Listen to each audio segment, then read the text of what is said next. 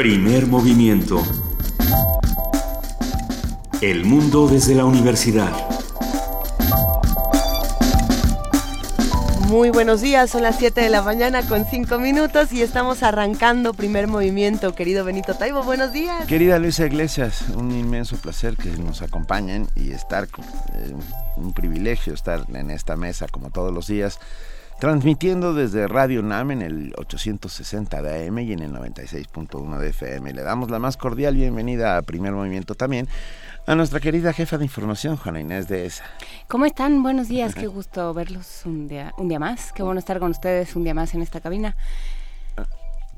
Un día más de candidatos independientes, un día más de elecciones. Eh, me he dedicado a escuchar con atención eh, los promocionales no solamente de los distintos partidos, sino también de los candidatos independientes y creo que valdrá la pena que los escuchemos y digamos cuáles no nos gustan, cuáles sí, por qué, sobre todo, ¿no? Hacer como un análisis de qué es lo que estamos escuchando y, por qué lo estamos escuchando. no, bueno, ¿y en, ¿y en, qué contexto? Hoy vamos a hablar con, con gente de Tamaulipas y vamos a plantearnos cómo la, eh, esta, esta situación de violencia, este clima de violencia que vive hace mucho Tamaulipas se ha visto exacerbado por la contienda electoral y cómo el clima de violencia ha influido en la contienda electoral, cómo, cómo ha habido esa, pues, esa alimentación mutua y muy perversa entre la violencia y el, y, y el factor electoral en Tamaulipas. Hablaremos de ello. Eh, me parece perfecto porque si hay algo que paraliza, inmoviliza y transforma las sociedades es el miedo y la violencia es el máximo detonador del miedo. Pero tenemos mucho más el día de hoy aquí en Primer Movimiento. Tenemos mucho de qué hablar precisamente pensando en las detonaciones del miedo. Un tema de salud que ha causado distintos tipos de controversia es el de las vacunas y en este caso vamos a hablar de la clonación del Zika para vacuna, esto en nuestro martes de salud. Vamos a conversar con el doctor Mauricio Rodríguez, profesor del Departamento de Microbiología de la Facultad de Medicina de la UNAM, sobre la importancia de las vacunas, cómo se hacen, qué es lo que está pasando con el Zika, si se está magnificando, si se está magnificando minimizando, es decir, se está minimizando y, también si es, lo, si es pertinente eh, tomar otro tipo de medidas. Así es. En la participación de la Dirección General de Música, Edith Citlali Morales, su directora ejecutiva de la OFUNAM, habla sobre el festejo de los 80 años de la orquesta y el estreno mundial de una obra escrita ex profeso. Y además, le voy a preguntar porque este sábado, viernes, creo que es viernes y sábado, estará uno de los más importantes violinistas del mundo tocando en la sala Nesa. Ah, ¿Todavía hay boletos? no lo sé. Joshua Bell, se lo podemos preguntar a ella. Es que yo sí tengo muchas ganas. no, yo ya tengo los boletos hace mucho comprados. Nos pusimos en la cola y compramos los boletos. Queridos radioescuchas, ¿quiénes se van a ir a ver a Joshua Bell? Cuéntenos, escríbanos. Vamos a contar también con la participación del Programa Universitario de Estudios de la Diversidad Cultural y la Interculturalidad. Vamos a platicar con el maestro Carlos Oya, coordinador de investigación que habla sobre población indígena y salud. En nuestra nota nacional, justo lo que decían hace un ratito Juana Inés de Esa y Luisa Iglesias, la situación actual en Tamaulipas. Un comentario de María Guadalupe Escobedo Conde, periodista, que miren que si hay un negocio arriesgado hoy por hoy, negocio, un oficio, una profesión arriesgada hoy por hoy en el país es ser periodista en Tamaulipas. Columnista en el periódico Expreso, productora y conductora del único noticiero de transmisión en vivo desde Ciudad Victoria para todo Tamaulipas, de 2 a 3 por la cadena Radiorama. Vamos a hablar en nuestra nota internacional sobre diáconas y las mujeres en la iglesia. Este comentario lo dará Fray Julián Cruzalta, él es asesor eh, teolo perdón, no sé por qué teológico, asesor teológico de católicas por el derecho a decidir. En Poesía Necesaria, hoy, ya, ya no tenemos ninguna duda, le toca a Luisa Iglesias. Ya, ya tengo una sugerencia de poema, pero me gustaría que los que nos están escuchando, queridos radioescuchas, eh, nos den la, sugerencia propia. Me, el día de hoy es el Día Internacional en contra de la homofobia y la transfobia y pensaba en leer un fragmento de De Profundis de Oscar Wilde, que es una de las cartas más bellas donde se habla de, temas como estos, pero si tienen una recomendación eh, pertinente para un día como este, la aceptamos con el hashtag Poesía Necesaria y nos dará mucho gusto seguir esta discusión. En nuestra mesa del día, el Tumin, la nueva moneda. Una nueva moneda más. Ya hablamos del Bitcoin, logramos tener un montón de lagunas al respecto, pero y sin embargo aclaramos también muchas dudas. Pues bueno, hoy tenemos una nueva, el Tumin, Una conversación con Óscar Espino, promotor del tuning, docente de la Universidad Veracruzana Intercultural. Primer movimiento cierra esta mañana con el programa universitario de estrategias para la sustentabilidad. El pues hablaremos esta mañana, como lo hacemos todos los martes, con Mireya Imas, su directora, que nos habla sobre contaminación y cambio climático. Sí hay opciones, nos dice. Así que los invitamos a que se queden con nosotros de 7 a 10. Tenemos muchos temas que discutir, tenemos mucho por donde entrarle entre todos para hacer comunidad. Quédense con nosotros y por lo pronto arrancamos. Escríbanos, escríbanos. Sí, sí, sí. Que arrancamos pidiendo que nos escriban. Exacto. Exactamente, arrancamos así. Hagan comunidad con nosotros, estamos en Twitter en arroba PMovimiento, estamos en Facebook como Primer Movimiento, tenemos un correo electrónico que es primermovimiento arroba Primer movimiento UNAM arroba gmail.com. Ahí nos pueden mandar postales sonoras que hace mucho que no nos mandan.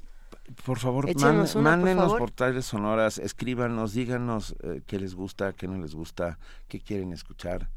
Por favor. Y mientras, nosotros arrancamos con una nota. Sí.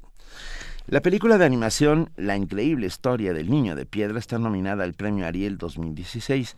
El guion, escrito por Nadia González Dávila, académica de la UNAM, exalta los valores sociales. Nuestro compañero Abraham Menchaca tiene la información.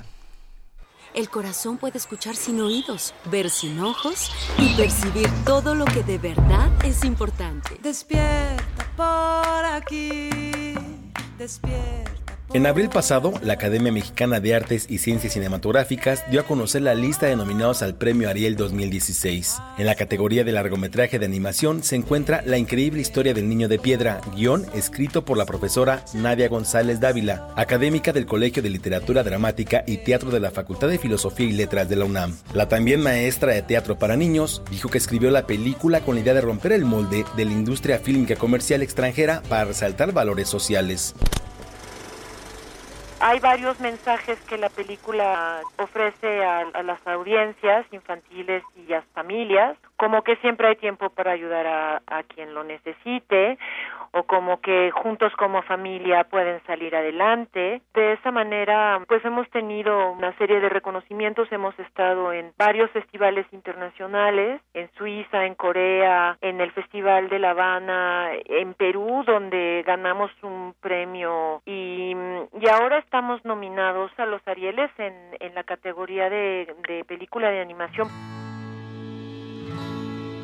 La guionista dijo que en un medio como el nuestro, donde prevalece la violencia, cobran vida los valores antisociales. Por eso es necesario ofrecer otro tipo de contenidos, en ese sentido la película está ofreciendo otro tipo de contenidos que sean de construcción social y no que la solución se llegue por medios inteligentes pero no violentos. El ritmo va marcando, vamos a seguirlo, es fácil aceptarlo. La increíble historia del niño de piedra fue dirigida por Miguel Ángel Uriegas, Jaime Romandía y Pablo Aldrete, en tanto que la producción estuvo a cargo de Jaime Román. El Ariel se entregará el próximo 28 de mayo. Para Radio UNAM, Abraham Menchaca.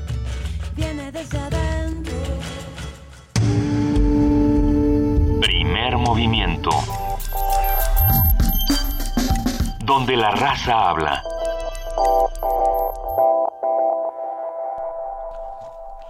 Aquí estamos de regreso, son las 7 de la mañana con 14 minutos. Estamos arrancando este primer movimiento, calentando motores y tenemos una sorpresa, sí. Tenemos una sorpresa y tenemos eh, muchos saludos de los radioescuchas que ya se levantaron temprano. A todos les mandamos un abrazo y a todos los niños les mandamos un abrazo más grande todavía. Pues sí, porque, a ver, hay una película Poner la iglesia en manos de Lutero es una idea poco... Como ponerme a mí a cargo de la... Oye, fui a la escuela para, para estudiar cosas para niños. Los niños me, me resultan una materia bastante ajena, pero las cosas que son para niños, es así. Sorpréndenos, Juan Inés. A ver, sorprender. Hay una película con eh, Jason Segel y que, que se... ya sé qué vas a poner. Ya sabes qué voy a poner. Bueno, hay una película que se llama ¿Cómo olvidar a Sarah Marshall? o Forgetting Sarah Marshall, de un muchacho que tiene una novia, la novia lo deja y él la, sigue hacia un, hasta un paraíso tropical. Es la, la historia, la, la película es buena dentro de su género y su contexto, pero tiene un gran momento. El, el protagonista, el muchacho que sufre por la muchacha, eh, tiene su, su pasión en la vida son las marionetas y toda la vida ha estado eh, produciendo y escribiendo un show de Drácula para marionetas, un musical de Drácula para marionetas. Entonces, al final de la película, en ciertos, en ciertas versiones, uno puede ver el musical de Drácula para marionetas. Y hay una no sé bien qué, qué canción vamos a poner, si la del cementerio o la, o la del piano nada más. El lamento de Drácula, nos dice la producción. El lamento de Drácula, este es Drácula diciendo yo vivo tan solo y soy tan poco feliz y mi vida es tan triste. Vamos a poner eh, la, la, canción en la radio y vamos a poner los videos en redes sociales porque solamente por la, la, la emoción de hacer un divertimento. O sea, eso es lo que es grande de esa película. La, el, esa escena nunca sale. Va, me, me, está, me estás convenciendo al niño bueno. que llevo en mí. Bueno, Ahora pues espero el niño que, que lleva en ti tiene se... que imaginar a Drácula okay. diciendo, de veras, soy un incomprendido. Lo no, cual, habla, no hablan tepes. Lo cual es cierto, no, no, Drácula, lo cual es cierto, es un incomprendido, es un, es un ser enamorado que pasa la eternidad completamente solo.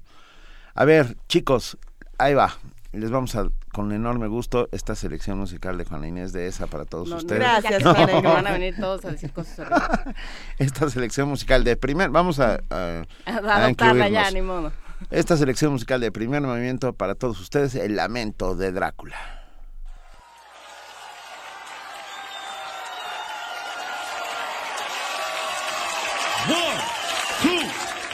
One, two, three, four.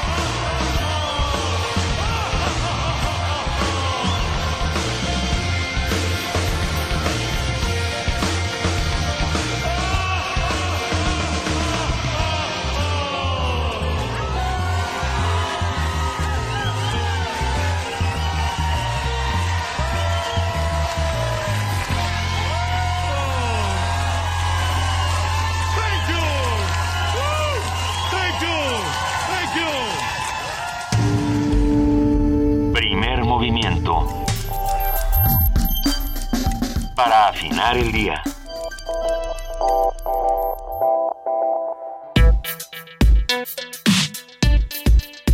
Martes de Salud. Arturo Reyes y César López, investigadores de Oxford del Instituto Jenner, especializados en desarrollo de vacunas, trabajan desde diciembre de 2015 en una vacuna contra el Zika.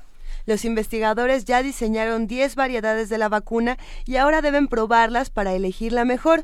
Según los cálculos de Reyes, será entre enero y junio de 2017 cuando la vacuna estará lista para aplicarse a humanos. El, el, académico declaró que se continúa estudiando la secuencia genética del virus del Zika para entender cómo evoluciona. Para conocer más sobre los avances en el desarrollo de una vacuna contra el Zika, hoy vamos a platicar con el doctor Mauricio Rodríguez Álvarez. Él es profesor del Departamento de Microbiología de la Facultad de Medicina de la UNAM.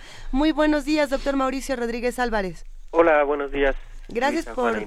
Muy buen día. Gracias por hablar con nosotros esta mañana. Eh, hablábamos antes de comenzar eh, esta conversación sobre todo lo que se ha hablado del Zika, es decir, por un lado ha sido eh, digamos, magnificado y por otro minimizado y no sabemos bien en dónde estamos parados eh, frente, frente a este tipo de padecimientos. Y cuando hablamos de vacunas siempre hay dos posturas completamente opuestas, los que dicen, a ver, si hay que vacunarnos, los que dicen las vacunas no sirven para nada. Entonces, eh, ¿cómo encontramos un punto medio en todo esto y desde dónde podemos empezar a hablar del Zika? Ok, eh, buenos días. El, quizá lo, lo importante, pues primero es como, como decir que todavía se está calculando y se está estudiando la magnitud del, del problema con el virus del Zika, porque si bien es una enfermedad que no que no es eh, pues que no es tan grave a cuando le da a una persona digamos en estado normal de salud con un con un sistema de salud eh, funcional eh, en un país en un país donde haya donde haya condiciones de, de, de, salud bastante funcionales y en un individuo que no haya problema el asunto se complica cuando las mujeres en el primer trimestre del embarazo se infectan con el virus eh, porque pues se ha visto que ya o sea ya está demostrado que hay una correlación con la formación de de microcefalia y que el virus juega un papel importante. Eh, ya se documentó eso. Entonces se está, digamos, se está terminando de completar los estudios para, pues, para ver la gravedad, para ver la magnitud del, del, del problema. Actualmente eh, ha sido una epidemia, pues, que ya está en 58 países. Eh, por supuesto está en México ya eh, y es, eh, digamos, pues los ojos de todo el mundo están puestos en el en esta en esta pues, digamos en esta nueva epidemia no la experiencia previa a nivel de salud pública mundial de de la epidemia de ébola que fue devastadora y que fue pues que, que reveló una coordinación bastante difícil y deficiente para la atención de los de los casos y se salió de control pues por supuesto que prendió las alertas y, y ahora se trabaja de manera distinta y todo el mundo está muy pendiente de, de lo que está pasando con Zika y por supuesto se está terminando de estudiar qué pasa con el virus, eh, sus características, las enfermedades con las que se relaciona, qué condiciones lo favorecen, qué condiciones ayudan a controlarlo. Eh, y al mismo tiempo se está trabajando eh, varios grupos en diferentes países para para poder tener una vacuna, principalmente para los grupos de mayor riesgo que, que se han identificado, ¿no? Doctor Mauricio Rodríguez Álvarez, e, en el espectro de enfermedades transmitidas por vía de los mosquitos, eh, ¿cuáles podríamos decir que hoy por hoy son las más peligrosas, eh, junto, junto, con la del Zika, por supuesto? Sí, bueno, el, el, justamente el mosquito es, dicen que es el animal que más daño le hace al ser humano, ¿no? Porque eh, cuando menos de infecciones virales eh, a través de los mosquitos se transmite el dengue, se transmite la fiebre amarilla y se transmite la encefalitis japonesa y se transmite la fiebre del oeste del Nilo. Estos cuatro virus son casi parientes del virus del Zika, se transmite también el chikungunya. La malaria. Eh, y perdón, y la malaria, ¿no? El, el, la transmisión del parásito de la, de la malaria. Entonces, sin lugar a dudas, el problema se hace más complejo cuando hay un vector en el, en el camino, porque el control pues depende de primero de controlar los casos que puedan funcionar como reservorios, pero también de controlar al vector y de atender el asunto del vector, que es una de las estrategias que se está haciendo con, con Zika y con dengue. ¿El vector es el transmisor? El vector es el que lo lleva, ajá, el que, el que lo lleva de una persona enferma, el, el mosquito toma sangre de esa persona, se alimenta, en el, en el mosquito se cumple un ciclo del, del virus, el, el mosquito se infecta con el virus y después con la saliva infectada a la hora de inyectar el, el, el probóscido, que es la, la, como lo que le decimos el aguijón, el mosquito mete el virus a la, al torrente circulatorio de la siguiente persona. No es que el mosquito inyecte la sangre del enfermo, sino en el mosquito se cumple un ciclo de replicación del virus y se y se transmite a otra persona y así se hace el, el contagio. Eh, Mauricio, te saluda Juana Inés, ¿cómo estás? Hola, Juana Inés. Oye, eh, a ver, hemos hablado, cuando hablamos contigo hablamos mucho de lo que, lo que se va aprendiendo, cómo se va acumulando el, conocimiento en estas áreas y en, en, muchas otras. Y hablabas tú del, del ébola, ¿no? Que fue de las epidemias que nos ha tocado, digamos, como generación. Sí. Los que estamos vivos hoy, pues, fue una, una enfermedad que vimos nacer, ¿no? Que vimos brotar. Y que fue y que nos empezó a preocupar a todos y que luego como que como todo lo que sucede en África como que se nos fue olvidando y pero resulta que ahí estaba ya este y ya se, hay hay muchos avisos de que ya se puede dar más o menos por pues por controlada, ¿no? Sí. Sí, el, el, la experiencia de ébola, eh, digamos, fueron dos cosas eh, importantísimas, ¿no? Uno fue la deficiente respuesta internacional que se tuvo en los primeros días y meses del, de la epidemia ya fuerte en África. Y después fue que todo el mundo se dio cuenta que en la cartera de investigación y desarrollo de vacunas, eh, la vacuna de ébola venía muy rezagada y estaba muy atrás en la fila de, de desarrollos. Principalmente eso respondía que, primero, pues que no había casos de ébola antes, ¿no? Entonces, eh, era muy difícil pensar en que alguien desarrollara una vacuna para una enfermedad que no que no estaba pues que no tenía importancia en el escenario en el escenario epidemiológico. Pero con el escalamiento tan rápido de la enfermedad pues se dieron cuenta que sí había que hacerlo. E incluso hicieron un par de pues de alianzas y de financiamientos extraordinarios para proyectos de desarrollo de vacuna de ébola no entonces eh, eso eh, ébola no hay no hay ninguna otra vacuna o algo que se le parezca no la ventaja que tenemos ahorita para para Zika es que es un virus eh, pues muy parecido al virus del dengue y muy parecido al virus de la fiebre amarilla y de la encefalitis japonesa. Y actualmente ya hay vacunas para esas enfermedades. Eh, entonces pues hay muchos abordajes y muchas estrategias metodológicas para tener una vacuna y entre ellas pues justamente eh, utilizar como plataforma las vacunas ya desarrolladas como para acortar el tiempo de, de desarrollo y, utilizar esas plataformas y esas metodologías para poder llegar a una vacuna más rápido ¿no?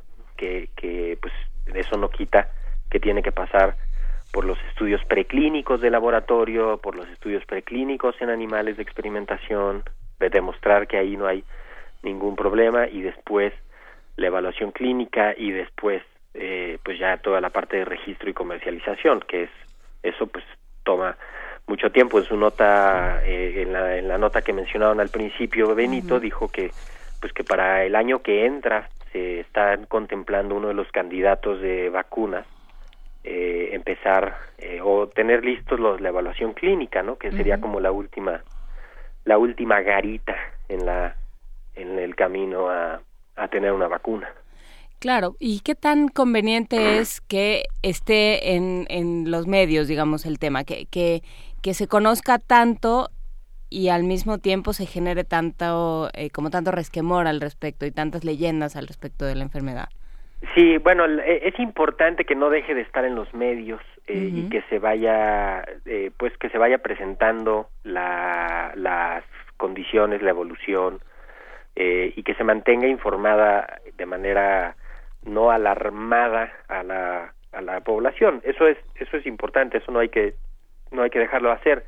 Eh, ver en qué países está, qué se ha ido avanzando en, en la investigación. Por ejemplo, ahorita ya tenemos eh, pues ya tenemos a disposición muchos eh, estudios, digo muchos porque ya coincidieron varios grupos en, en, en, varios países, en los que han encontrado que sí se asocia el virus a, a microcefalia, por ejemplo, el virus de Zika. ¿no? Entonces, eso es importante como decir, a ver, ya se está confirmando que eso ocurre y ya se está confirmando también que se asocia a, a síndrome de Guillain-Barré, que es, es una afección también neurológica, y ya se está, entonces, digamos, ya se está confirmando o se están descartando cosas, eh, se está viendo qué población es la más afectada, eh, cómo hacer, qué hacer.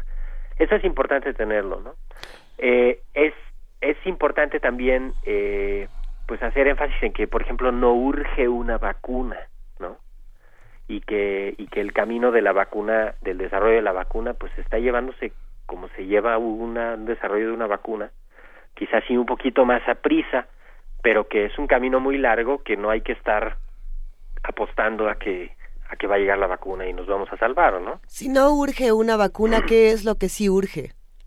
Bueno, urge fortalecer los programas de control de vectores, que es así, pues es lo que en lo, en lo que podemos incidir directamente ahorita, uh -huh. evitar la, la proliferación de los mosquitos, evitar las picaduras, eh, evitar que los enfermos sean picados por los mosquitos, eh, mantener condiciones eh, higiénicos sanitarias en las comunidades para que no haya para que no haya moscos, identificar temprano a los enfermos, identificarlos pronto, evitar que se compliquen, eh, identificar poblaciones de riesgo, si si una mujer cree que tuvo contacto con el virus o cree que tuvo la infección del virus porque fue a una zona donde había, porque tuvo alguna eh, manifestación clínica compatible con, con las, el diagnóstico presuntivo de la enfermedad eh, y que está embarazada tiene que buscar atención médica para que pues para que se lleve a cabo el monitoreo. O sea esa, esas son las las acciones que sí podemos hacer ya ahorita y que pues con las que vamos a contener antes que con una vacuna el la, la el aumento de la epidemia. Es todo un tema, sin lugar a dudas. Tema, si piensas que eh, uno de los lugares donde más afloró fue en, en, Brasil y están a punto de hacer las elecciones, de, sí. de las Olimpiadas. Sí, sí, sí. El, el, justamente el, en Brasil se está, pues se está llevando un, un debate internacional uh -huh. respecto a, a, qué va a pasar con las Olimpiadas por la cantidad de gente que los va a ir a visitar, eh, entre deportistas, periodistas, eh, y gente que va a ver el, el, el, las competencias eh, y hay pues ya hay diferentes medidas eh, se está haciendo mucha mucha información para para eso. Eh, la condición local del país no está favoreciendo tanto por pues porque está habiendo cambios en los ministerios y está habiendo eh, modificaciones ahí eh, a nivel político local que también eso pues complica y, y, y cambia la manera de abordar las epidemias. Y eh, pues lo que tiene que estar la gente es lo más informada posible eh, qué pasa cuando uno va a un país donde haya Zika evitar eh, las picaduras de mosquitos lo más que se pueda ya se sabe a qué hora sale el mosquito es un mosquito que le gusta más estar eh, en, el tarde, día, en el día. en, ajá, entonces como que eso ya se puede ir previendo y pues estar ahora sí que todos todos pendientes, ¿no? Sin estar no, alarmados. Yo, perdón, solo por, por, por el afán de entender, sí. aprender, etcétera, Mauricio Rodríguez Álvarez. Uh, ¿Cuánto vive un mosquito? Pues mira, más o menos como creo que son alrededor de 100 días. Ah, ah. Eh, lo importante es lo que ocurre como en los pues en los 20 días después de la del, de un de una picadura de, o sea, se cierra el ciclo en, el, en la persona Eh, entonces, estrictamente no es el mismo mosquito que pica el que va a ir a, a infectar. Eh, a veces, pues eh, hay, o sea, generalmente las hembras eh, de los mosquitos se infectan, se cierra el ciclo eh, en el mosquito, después va y se va a ir a alimentar, ¿no? Entonces, por eso es tan difícil controlarlo porque eh, hay un periodo variable que ocurre dentro del mosco que pues que eso hace que se te empalmen muchos muchos mosquitos en diferentes estadios. Entonces prácticamente tienes todo el tiempo mosquitos que se fueron infectando en diferente momento que están transmitiendo la enfermedad. Lo que sí está bien documentado y ya está pues también se, se toma en cuenta en la el, para la prevención es saber eh, qué época es en la que hay mayor actividad de los mosquitos, que es en la época de lluvia, cuando aumenta la pues la disponibilidad de depósitos de agua limpia donde se puedan procrear los, reproducir los mosquitos y eso hace que haya más eh, pues que haya más moscos y eso va a favorecer que haya más contagio en caso de, de que de que se de que se den los contagios, ¿no? ¿Cuál es el tratamiento base para alguien infectado por Zika? Bueno, no hay un tratamiento específico para el virus. Eh, se hacen pues tratamientos de paliativos que para controlar el dolor articular, la inflamación articular. Lo, lo que ocurre con el Zika es eh, que hay un poco de fiebre y lo distinguen mucho con dolor de las articulaciones. Eso es como el como el la característica clínica más importante y fiebre relativamente baja, no es fiebre tan alta eh, y, es una fiebre que se controla fácilmente. Entonces, lo que se describe es, pues hay que controlar eh, el dolor, hay que controlar la inflamación y hay que vigilar que no haya complicaciones. Con esa enfermedad las complicaciones no son tan evidentes como con el dengue, en el caso que se eh, convierte en dengue hemorrágico o que se complica con dengue hemorrágico. Entonces, eh, pues es una re- enfermedad relativamente benigna, el Zika. Sí, siempre y cuando no estés embarazada, ¿no? Siempre y cuando no estés embarazada o no tengas alguno de los factores de riesgo que se están todavía estudiando que, que pudieran favorecer eh, la, la presentación de Guillain-Barré o alguna otra enfermedad que se que se esté pues de las que se está todavía están terminando de estudiar, ¿no? Si bien el padecimiento no, no sería tan grave como tal, a menos de que uno pertenezca al grupo de las mujeres embarazadas, eh, me quedo pensando en que estos padecimientos se juntan a muchos otros cuando nos encontramos en comunidades marginadas.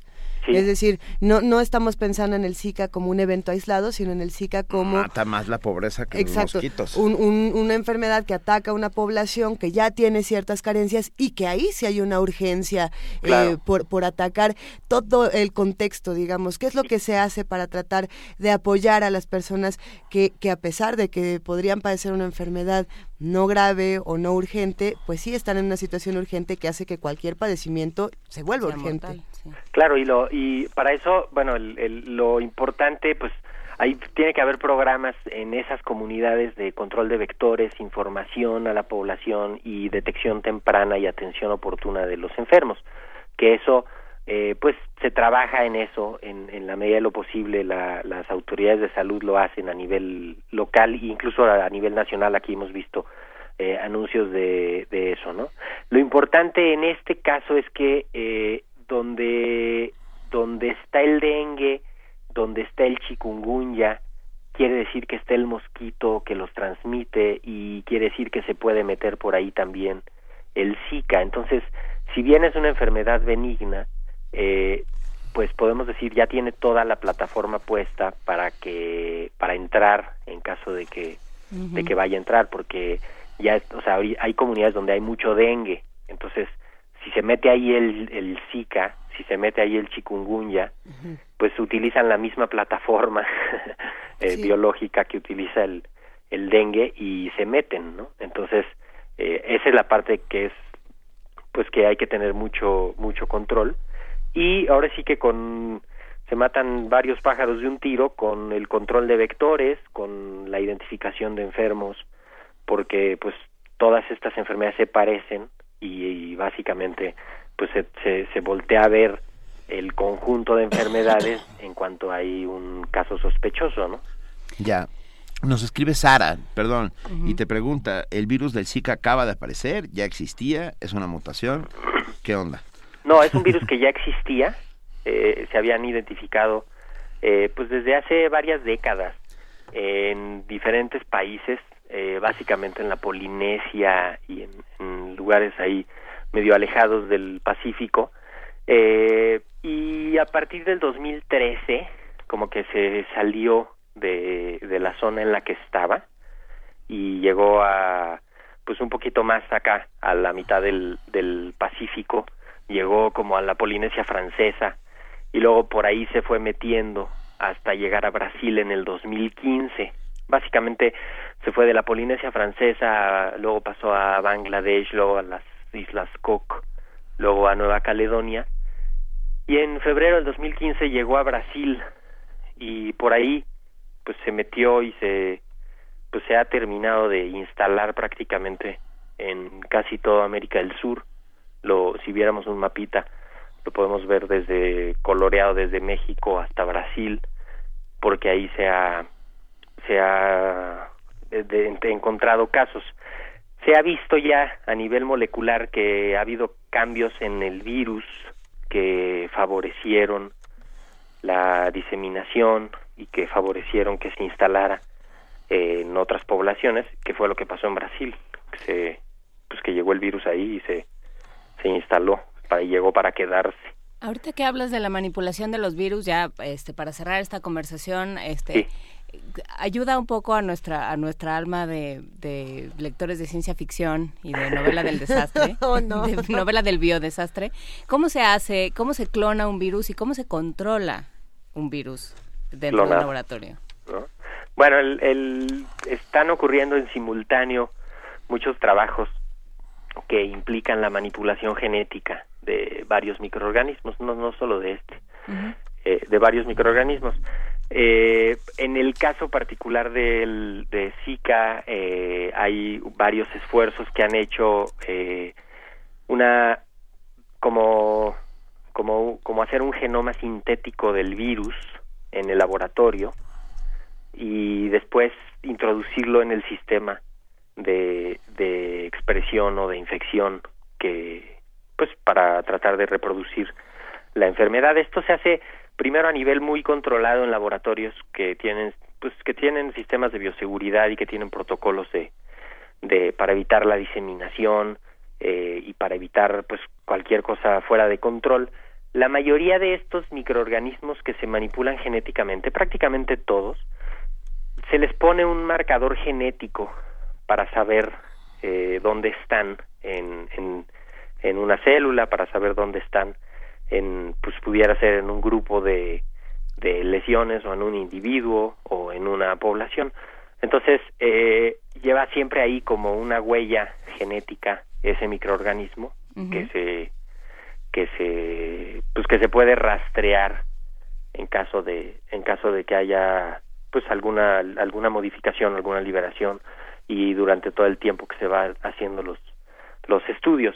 Es un gran tema, el de justamente el de la producción de organismos genéticamente modificados, porque pues pone la pregunta de, de hasta dónde se puede y hasta dónde se vale eh, y, y, pues despierta un debate ético muy muy fuerte en la en la comunidad científica porque pues es va a generar información que se necesita y a su vez eh, representa riesgos que pues se tienen que minimizar y se tienen que controlar al máximo. Sí, es lo que dime. No, es el gran drama de la ciencia, no puedes ya no saber lo que ya sabes, ¿no? Sí. Sí, lo que bueno, eh, quizá recordarán eh, ustedes que en el 2011 y 2012 hubo una pues un gran debate científico por dos publicaciones que se que se estaban haciendo eh, con unos virus de influenza aviar que se habían hecho genéticamente en un laboratorio. Y entonces el debate era si se liberaba esa información a todo el público o no, este, y si y cómo se iba a controlar la, la producción de virus así tan peligrosos, ¿no?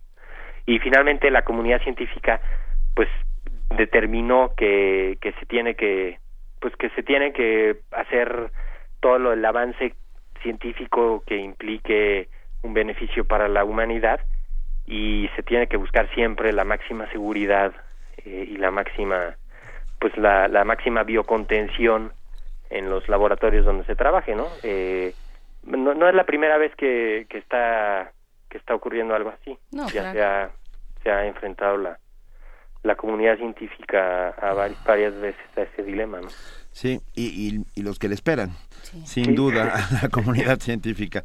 Te agradecemos enormemente, doctor Mauricio Rodríguez Álvara, es profesor del Departamento de Microbiología de la Facultad de Medicina de la UNAM, y estaremos muy pendientes de lo que pase en los próximos días y en las próximas semanas, particularmente en Brasil, porque, porque una cuarentena en medio de los Juegos Olímpicos puede resultar, por decirlo menos, eh, desastrosa, pues dantesca, Como ¿no? el de Camerón, una cosa Como el de. Camerón, el sexto Sí, sí, círculo sí. del infierno, que es donde van los infectados por Zika. Mauricio, Exacto. muchas gracias. muchísimas gracias estamos en comunicación Gracias, un abrazo. Hasta salud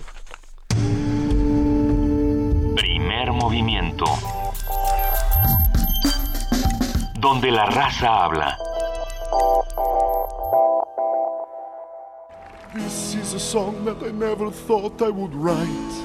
On the night I'm dying, sorry for all the wrong I've done. I've finished trying, it was a wonderful dream. Now let him come and slay me. There he is, the demon under the streets of London. I come to slay. Here I am. I'll leave you bleeding in my dungeon. I'll never obey. I'll rip out your esophagus. Please, Mr. Van Helsing, listen to me. He's just a man who wishes to be free. Lay him in a hearse. You must end this curse. He's the worst. Oh,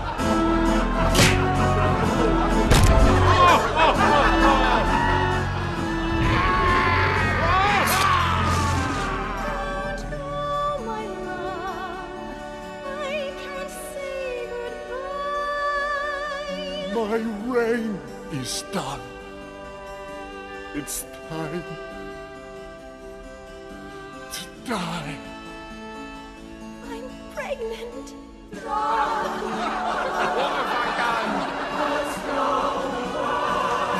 I killed Dracula.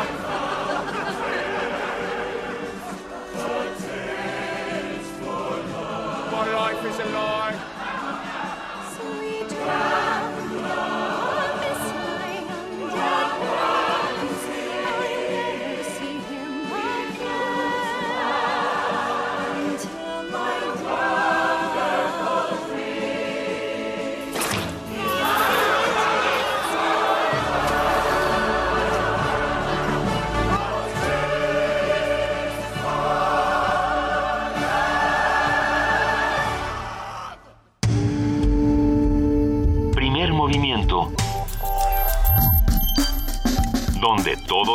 El puma ronronea. Son las 7 de la mañana con 49 minutos, ¿sí? Esto fue otra canción. Ya, ya no voy a poner más, ya les juro que ya no. Este es el momento en el que moría, en el que muere Drácula, aparece Van Helsing. ¿Cómo, cómo se llama la muchacha de Drácula, perdón? Lucy. Eh, Lucy, Westenra. Son dos. Bueno, no, es que a ver. o sea, La del amor. Mina Harker. Mina. Mina, Mina. es la esposa de Jonathan. Ajá. La De la chica cual de está Jonathan. enamorado ajá. Drácula. O Ajá, sea, el bueno. triángulo amoroso es ahí. Bueno, pues todo es eso que sucede en este en este bonito momento que acabamos de escuchar. Y, y eso, Drácula se, se está levantando el sol, Drácula está muriendo, aparece Van Helsing, que es el que este persigue a Drácula y lo mata, ¿no? Cu- ¿Cuántas de estas historias maravillosas de la literatura, emblemáticas de la literatura, no pasan después por estos filtros musicales y se vuelven obras que cambian la historia de la música? ¿no? Pues no lo sé, pero preguntémosle a Citlali Morales, que ya está en la línea. Edith Zitlali Morales, subdirectora ejecutiva de la UFUNAM, ¿cómo estás? Buenos días. Hola chicos, querida Juana Inés, Luisa, Benito, muy buenos días. Gracias por esta presentación siempre llena de cariño. Los saludo con muchísima alegría a ustedes y por supuesto a toda la gente bonita que sintoniza y hace comunidad aquí en primer movimiento. Muchas gracias por estar con nosotros, como Gracias. siempre. Ah, seguimos festejando, ¿verdad? Los Así 80 es. años de la orquesta. Así es, Benito, un gusto para mí, el gusto es el mío hablar con ustedes y justamente hoy vengo a comentarles todos los detalles de nuestros conciertos del próximo fin de semana, es decir, este sábado 21 y domingo 22 de mayo serán conciertos muy especiales porque como bien dices, llegamos ya al segundo concierto conmemorativo para el 80 aniversario de la OFUNAM, así como el 40 aniversario de la inauguración de nuestra sede, la sala Nezahualcóyotl. Estoy segura que serán presentaciones verdaderamente extraordinarias que amigos no pueden perderse. Les cuento. Sí. Como han de recordar, nuestro solista esta semana, y bueno, ya lo mencionó Benito al inicio, y bueno, aquí podríamos decir todos los calificativos positivos sabidos y por haber, es talentoso, virtuoso, reconocido, famoso, su nombre lo conocemos todos. La UFUNAM tiene el honor de contar con la presencia del maestro Joshua Bell. Es un invitado muy, muy especial. Nos tiene muy emocionados la presencia de Joshua en estos conciertos conmemorativos. Él está muy contento también de haber podido conciliar su agenda. Sabemos que es un hombre súper ocupado y está feliz, feliz de participar en tan importante doble celebración. Va a interpretar la Sinfonía Española de Eduard Lalo, que es una pieza que permite mostrar la técnica violinística y, por supuesto, la sensibilidad y el nivel magistral y carismático que tiene Joshua. Creo yo que esto sería más que suficiente para no perderse esta semana a UNAM, pero este concierto está lleno de sorpresas y no es solamente Joshua. Antes de la interpretación de, del maestro Bell, la OFUNAM, bajo la batuta del maestro israelí Joab Talmin, de, han de deleitarnos con una pieza muy bonita llamada La oración del torero, del compositor español Joaquín Turina. Y bueno, la segunda parte del programa será deliciosa también. Dará inicio con un estreno mundial. Como les platicaba en algún otro momento, este año la Dirección General de Música encargó tres obras a tres compositores mexicanos para celebrar los 80 años de la orquesta. En marzo pasado escuchamos la obra del maestro Samuel Siman y ahora pues toca turno al maestro Federico Ibarra. Su obra se llama Constructores de lo efímero y en palabras del propio compositor representa lo que es una orquesta, donde hay 100 músicos que participan para construir algo que inmediatamente pasará. Si el maestro Ibarra me lo permite, quiero completar porque yo espero que no solo pase, sino que se quede en la mente y en los corazones de todos los que tengamos la suerte de escucharla por primera vez este próximo fin de semana. Y para finalizar estos conciertos conmemorativos, la OFUNAM pone en sus atriles una de las obras más representativas del repertorio orquestal del siglo XX, de Igor Stravinsky, El pájaro de fuego. Esta maravillosa obra siempre llamativa y fascinante. ¿Qué les parece, queridos amigos? No, nos parece maravilloso. ¿Cuán- Pero ¿cuándo es el pájaro de fuego? Este mismo sábado y domingo. Ah, Esto va en la segunda parte, el estreno mundial de la, la obra del maestro Federico Ibarra y en la segunda parte, para terminar el, el programa, el Placid del ballet El pájaro de fuego de Stravinsky. ¿quedan boletos todavía? Todavía quedan algunos boletos de primer piso. Bueno, ayer no abrían la taquilla, el viernes todavía quedaban algunos de primer piso y algunos de segundo. Todavía hay boletos, así que corran, corran a las taquillas de la sala porque aún hay, hay este, localidades todavía. Bueno, pues de verdad, yo ya tengo los míos, insisto. Yo al Eh, rato voy por los míos también. eh, vale, Corre, vale muchísimo la correr, pena. Luisa. Acérquense. eh, la OFUNAM cumple 80 años y lo está celebrando a lo grande, grande, grande. Nos queda clarísimo. Yo creo, amigos, sí. por favor. perdón. No, no. Yo creo que este fin de semana de verdad no pueden faltar la presencia de Joshua Bell con la UFUNAM, Joab Talmi en el podium, el estreno mundial de la obra del maestro Ibarra, Constructores de lo Efímero, El Pájaro de Fuego. Hay muchas razones para venir al Centro Cultural Universitario y hoy los invito a que vengan y a que juntos escribamos historia, formemos parte de estos conciertos estupendos, conciertos conmemorativos. Lo haremos. Estamos todos juntos, no solo viendo cómo se hace historia, sino haciéndola junto con la Orquesta Filarmónica de la UNAM. Te mandamos un enorme abrazo, Citlali, y mucho éxito, como siempre, Edith Citlali Morales. Muchas gracias amigos, les dejo un abrazo musical de 80 años, los espero el sábado a las 20 horas y el domingo a las 12 del día en la sala que está cumpliendo 40 años, el corazón del Centro Cultural Universitario, la sala Nezahualcóyotl, la UFUNAM los espera para celebrar 80 años de trayectoria, de historia, de tradición. 80 años de música. Muy- Gracias, querida gracias, Edith. Felices abrazo. 40 y 80. Hasta luego. Gracias. Gracias, chao. Primer movimiento. Donde la raza habla. Ya llegué, ma. Hijo, ¿cómo te fue en el MUAC? Bien, siempre te deja algo. Oye, y... ¿Qué pasó, ma? ¿Qué pasó? Es que tienes, tienes el ojo cuadrado. Ay, ma, nada te parece. Nadie sale como entró. Museo Universitario Arte Contemporáneo. MUAC. Te dejará con el ojo cuadrado. UNAM. Soy Raúl y vivo en Pueblo Quieto, población 500 habitantes. El día de la elección, quién sabe cómo, pero terminamos siendo 723 habitantes. Se castiga hasta con 7 años a quien por sí o a través de tercero solicite, promueva, traslade, subsidie, gestione, contrate servicios o bienes para que una o más personas proporcionen documentos o información falsa al Registro Federal de Electores, Padrón Electoral o Listado de Electores. Ayúdanos a prevenir y perseguir los delitos electorales. Nosotros nos encargaremos de hacer cumplir la ley. FEPADE, Procuraduría General de la República. Gerardo robó unas latas de atún porque su familia llevaba días sin comer y fue condenado a seis años de prisión. En cambio, un político que robó millones de pesos para su beneficio y el de su partido jamás fue procesado. Disculpe usted, señor diputado. Ha sido una lamentable equivocación. Basta de políticos corruptos. No al fuero. Iniciativa de ley presentada por el partido Encuentro Social. Soy Santiago Krill. Llevo más de 20 años defendiendo la democracia en nuestra ciudad. Hoy podemos escribir nuestra propia constitución, porque aquí cualquiera hace lo que le da la gana y se sale con la suya. Que los malos gobernantes se vayan a su casa y los corruptos a la cárcel. Adiós fueros y privilegios. Que nadie se atreva a contaminar nuestro aire, adueñarse de nuestras calles o de plano, robarnos nuestra tranquilidad. Contigo lo haremos mejor. Vota PAN. Ya viene, ya viene, ya llegó. La venta de libros UNAM, la venta de libros UNAM, la venta de libros UNAM, la venta de libros UNAM.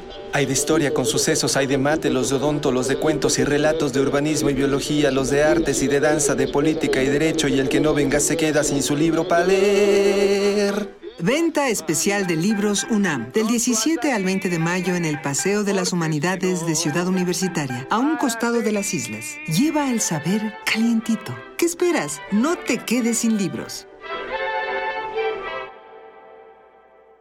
Para redactar la Constitución de la Ciudad de México, los políticos de siempre impusieron el 40% de los constituyentes, pero con el 60% elegido por los ciudadanos, protegeremos a la gente. Con Morena defenderemos a los adultos mayores, la educación, la salud, el agua y un medio ambiente limpio. Queremos Internet gratuito y acceso a la cultura para todos. Proponemos revocación de mandato, acabar con negocios sucios y defenderemos el espacio público. Ya no te dejes. Este 5 de junio vota por Morena, la esperanza de México. Que no contaminen tu constitución. El que vende la nación sale de circulación. Dile que no al tranza, ya no circula. Aquí su coche no avanza. Dile que no al traidor. Que no contaminen tu constitución. Con movimiento naranja, hoy no circulan corruptos pasados de lanza. Con movimiento naranja, hoy no circulan traidores, de aquí ya no pasan. Movimiento Ciudadano. La Ciudad de México cambia todos los días. Se escucha en las calles, en las personas y en cómo vivimos la ciudad. Hoy estamos en un momento de transformación y participación ciudadana nunca antes vista. Aprovechemos esta oportunidad y decidamos juntos lo que queremos para nuestra ciudad. Vota por los candidatos del PRI a constituyentes este 5 de junio. PRI Ciudad de México. Juntos hacemos más. Reflejos de suavidad, elegancia sutil que se desplaza frente a contrastes de rebelión y una artillería de acrobacias. Todos los martes de mayo, a partir de las 20 horas, la conciencia efímera de la danza se hará presente en la sala Julián Carrillo. Grupo Chocolate con Leche, Ballet Med, Frecuencias Alteradas y La Gala, Compañía Capitalina de Danza. Todos los martes de mayo a las 20 horas, el estilo libre y el ballet clásico se darán cita en la sala Julián Carrillo. Adolfo Prieto 133, Colonia del Valle, a dos cuadras del Metrobús Amores. La entrada es libre, es libre, es libre. Es libre. Porque la danza es de todos, Radio UNAM invita. Primer movimiento. Información azul y oro.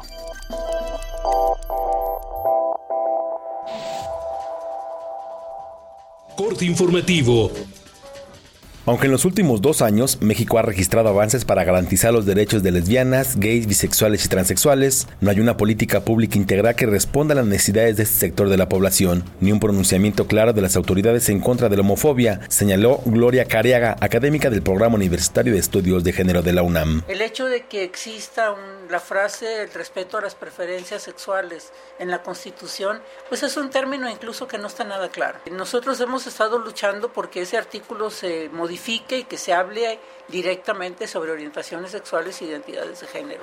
Y bueno, vamos a aprovechar ahora con la nueva constituyente ¿no? en la Ciudad de México para ver si logramos que ese cambio se introduzca en esta nueva versión. El antiguo Palacio de Medicina fue sede del décimo tercer certamen de prendas de vestir El Patrimonio de la UNAM, más allá de las texturas, donde desfilaron 57 propuestas textiles evocativas del patrimonio artístico y arquitectónico de la Universidad Nacional. La ropa fue elaborada con diversos materiales y técnicas. El concurso premió cinco categorías en las que la comunidad universitaria demostró su ingenio y creatividad. José Narro Robles, secretario de Salud, canceló la posibilidad de analizar la legalización de la amapola. Explicó que el gobierno federal se abocará a la regularización de la marihuana. Aseguró que la COFEPRIS está lista para autorizar medicamentos elaborados con cannabidol en caso de que esa iniciativa se apruebe. Todavía no terminamos la discusión del tema de la marihuana. No es el momento de abrir ningún debate o discusión sobre el tema de la amapola. Lo digo con toda claridad. Tenemos que ir paso a paso, avanzando como se debe, y yo seré profundamente respetuoso, no podría ser de otra manera, de las determinaciones que tomen en el Senado. Los partidos políticos en el Senado no han logrado acuerdos para dictaminar las siete leyes del Sistema Nacional Anticorrupción y, en consecuencia, convocaron un periodo extraordinario de sesiones. Los tribunales superiores de justicia de las 32 entidades federales están listos para cumplir y poner en marcha la reforma penal, con lo cual se descarta la posibilidad de una prórroga, afirmó Edgar Elías Azar, presidente del órgano jurisdiccional capitalino. Aristóteles Núñez, jefe del Servicio de Administración Tributaria, informó que hay 263 nuevos casos de mexicanos involucrados en los llamados Panama Papers. El funcionario informó que ya se investigan 154. La Presidencia de la República informó que envió a la Secretaría de Educación Pública el documento que entregaron los jóvenes del Instituto Politécnico Nacional, que ayer se congregaron en la residencia oficial de Los Pinos para pedir una reunión con el presidente Enrique Peña Nieto. La Organización Mundial de la Salud informó que las ciudades de Monterrey, Toluca, Salamanca, León, Irapuato y Silao tienen mayores niveles de contaminación que la capital del país. El organismo agregó que los índices de polución en estas urbes propician enfermedades como asma y cáncer de pulmón. Agnes Suárez, experta regional de epidemiología ambiental de la Organización Panamericana de la Salud, explicó que para contrarrestar los altos índices de contaminación en las ciudades latinoamericanas es necesario conocer qué sectores generan la polución a fin de implementar políticas públicas que lo regulen. El Frente Farabundo Martí para la Liberación Nacional de El Salvador aseguró que la suspensión de la presidenta de Brasil, Dilma Rousseff, es un golpe contra América Latina. Habla Norma Guevara, vocera de esa organización. Estamos en presencia de, de nuevas prácticas de dominación de minorías a mayorías, cuando los sistemas electorales y políticos dan ventaja a gobiernos progresistas y de izquierda. Entonces las derechas intentan descubrir otros medios de deponer esos gobiernos progresistas y revolucionarios, de, utilizando artimañas eh, mediáticas, judiciales, parlamentarias. Hasta aquí el reporte, en una hora más información.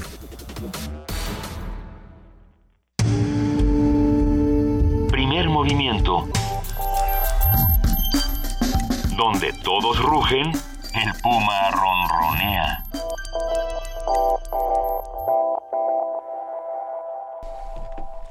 Son las 8 de la mañana con 5 minutos. Estamos aquí en primer movimiento a través del 96.1 de FM, del 860 de AM y de www.radiounam.unam.mx. Es momento ahora de que hablemos con nuestros amigos del Programa Universitario de Estudios de la Diversidad Cultural y la Interculturalidad. Y para ello está el maestro Carlos Soya, coordinador de investigación. Muy buenos días, Carlos. Buenos días, Benito. El gusto de escucharlos. No, igualmente, por favor. A población indígena y salud. Justo hoy es nuestro día en que hablamos de salud. Ah, hay una eh, eh, correlación perversa entre estos dos entre estos dos temas, ¿no? En la población indígena y la salud. Así es. Y aunque sea un viejo y reiterado llamado de atención, creo que es importante incidir, sobre todo porque eh, si uno examina las eh, declaraciones de los últimos sexenios y, no hago excepciones este eh, se habla de que los indígenas son los que están peor en términos de esperanza de vida estado nutricional eh, impacto de las enfermedades infectocontagiosas etcétera no entonces creo que hay que insistir en la necesidad de la atención diferencial para este sector tan importante de la población, ¿no? Sí, por supuesto que, eh, que eh, hasta qué punto es vulnerable, digamos, claro que es vulnerable, pero desde dónde es vulnerable y cómo se puede acabar con esto. Mira, eh, digo, la vulnerabilidad es por supuesto multifactorial, están interviniendo varios factores, ¿no? Pero eh, en el caso de la población indígena y de la atención a la salud de la población indígena, van desde la pobreza y la extrema pobreza, Coneval nos está dando cifras que son alarmantes, ¿sí? Porque hay desplazamientos, ¿sí? de eh, eh, engrosamiento de la, de la pobreza en general y en varios estados de la República de la pobreza extrema, ¿no? Entonces, este es un factor, ¿no? Eh, el otro son las condiciones ambientales, ¿verdad? Este, que van desde eh, características de la vivienda, el vestido, este, el drenaje, en general el saneamiento, ¿no? Eh, y el acceso, la posibilidad de acceso o no a los servicios, ¿no? Este también la persistencia, y aquí quisiera ser puntual, de lo que se ha llamado enfermedades residuales, es decir, enfermedades que se suponía que iban de salida del planeta y se mencionó el tracoma, el, el paludismo, etcétera, y uno ve que, por ejemplo, en estados como Chiapas, desde hace no menos de 50 años, ¿sí? se viene eh, eh, anunciando que ya se erradica el tracoma. El tracoma es esta enfermedad de la vista que lo produce una bacteria, la clamidia, ¿no? Este, y sin embargo, cinco municipios, Oxuc, San Juan Cancún, Tenejapa, Huixtán y Chanal, siguen mostrando, eh, son todos celtales, siguen mostrando este, eh, la presencia, digamos, de, de esta enfermedad.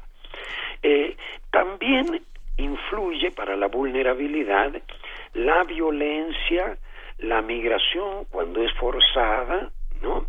Este, eh, y una de las deudas a propósito, por ejemplo, de la violencia, este, una de las deudas, además de la atención al, primaria a la salud, es con la salud mental, ¿no? El médico que tiene que ir a las regiones indígenas, todo el arsenal que lleva para atención a la salud mental es una caja de diazepam, ¿sí? Es decir, este, eh, un tranquilizante, un sedante nervioso, ¿no? Ahí, digo, hay una especie de concepción eh, eh, ignorante de los altos grados de estrés en que pueden estar las poblaciones indígenas. Entonces, todo este conjunto de factores hace a la vulnerabilidad, ¿no? Ma- maestro Carlos Soya, me pregunto, ¿qué, qué, ¿qué podemos decir acerca del tan llevado, traído, cacareado seguro popular? ¿No ha incidido en la población indígena? A ver, voy a comenzar con una mentira del presidente Calderón. Eh, eh, se nos llenó de publicidad ahí los que viajamos en el metro, veíamos en las estaciones que decía, si no tienes IMSS o ISTE, ahora cuentas con el Seguro Popular. Bueno, primero que el, el IMSS o el ISTE, aunque estén mal, eran eh, instancias de salud y seguridad social. Y el seguro popular es un paquete médico, digamos, no es un seguro en los términos clásicos que esperábamos para la salud, ¿no? Eh, eh, es evidente la extensión de cobertura que se está haciendo con el seguro popular, eso no hay que negarlo, pero permanentemente estamos recibiendo noticias de la mala calidad de la atención, ¿sí? de las restricciones para cierto tipo de padecimientos, de la escasez de medicamentos en muchas de las eh, clínicas o centros de salud o unidades médicas rurales que se han asociado al, al seguro popular. Entonces, como lo ha dicho en muchas oportunidades el actual secretario de salud, el doctor Narro, que es sensible, por cierto, a la problemática de los pueblos indígenas, el problema central para el seguro popular y el resto de l- las modalidades de atención está en la desarticulación eh, de el sistema nacional de salud, ¿no? Que eh, todos sabemos no, no- no es nacional, ¿no? Eh, atiende a un eh, sector de la población y no es casual que la gente recurra a la medicina tradicional, a las alternativas y complementarias, y esto se ve claramente en el mundo indígena. Yo quisiera, Benito, llamar la atención sobre los problemas de la información que en el caso de la población indígena eh, eh, persistentemente engañan en las cifras. ¿Me permite dar un par de ejemplos? Tenemos ya muy poco tiempo, pero no- nos encantaría no sol- abundar en el tema. O sea, ah, sería muy bueno, no sé si la semana que viene podamos volver a insistir sobre, sobre el tema. Con todo gusto. ¿No? Sí. Por favor, porque de verdad es algo, es algo que, bueno, que, que nos afecta a todos. No, bueno, y sobre todo pensar que la, la gente, es- que tenemos un montón de población muriéndose de cosas que no se tenía que morir ya nadie, pues. Exactamente. Y no, déjenme, abuse, señalarles que la mentira llega a tales niveles que el Estado de Chiapas y la Organización Panamericana de la Salud, al hacer los indicadores básicos para ese Estado, decían que la mortalidad infantil en eh, municipios como Tonalá eran del 5 por mil, en Palenque del 9 por mil, cuando la nacional estaba en 17 por mil. Digo, no lo cree nadie, ¿no? No, bueno, no, bueno. Bueno, Ah, Benito. ay, no, bueno, maestro Carlos Soya, coordinador de investigación del Programa Universitario de Estudios de la Diversidad Cultural y la Interculturalidad. Uno, bienvenido, mil gracias por estar esta mañana con nosotros y muy pronto seguiremos hablando sobre el tema porque todavía hay mucho, mucha tela de donde cortar. Y mejor información que la que circula. Claro que sí. Muchas gracias. Gracias, Benito, gracias, Luisa. Este, Juana Inés. este, y estoy a disposición. Vale, un abrazo. Chao, buenos días. Primer movimiento. Donde todos rugen, el puma ronronea.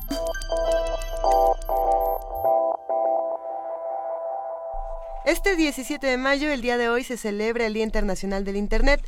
Datos oficiales revelan que en México solo el 57% de la población tiene acceso regular a este espacio virtual. Nuestra compañera Dulce García ha preparado la siguiente nota, vamos a escucharla.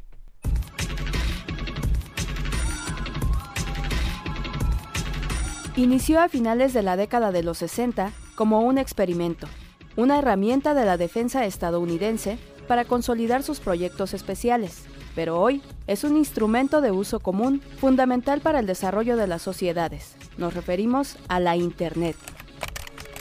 Para Fabián Romo Zamudio, director de Sistemas y Servicios Institucionales de la Dirección General de Cómputo y Tecnologías de la Información y Comunicación de la UNAM, el reto que hoy tiene la llamada red de redes es lograr una mejor y más amplia conectividad tiene que ver con polos de, de, desarrollo de especialistas en materia, por ejemplo, de programación de aplicaciones, eh, aprovisionamiento de servicios, este, hoy, hoy en día que está tan en boga lo de nube, en servidores, en centros de datos, etcétera, que no necesariamente tienen que estar en las mismas ciudades de siempre, ¿no? La Ciudad de México, Guadalajara, Monterrey, Querétaro, Puebla, que son los que tradicionalmente tienen un mayor desarrollo económico y que por supuesto son núcleos poblacionales importantes. Que hubiera mayor conectividad y mayores puntos de desarrollo, por tanto, de este tipo de servicios, haría mucho más accesible al resto de la población en la conexión a Internet.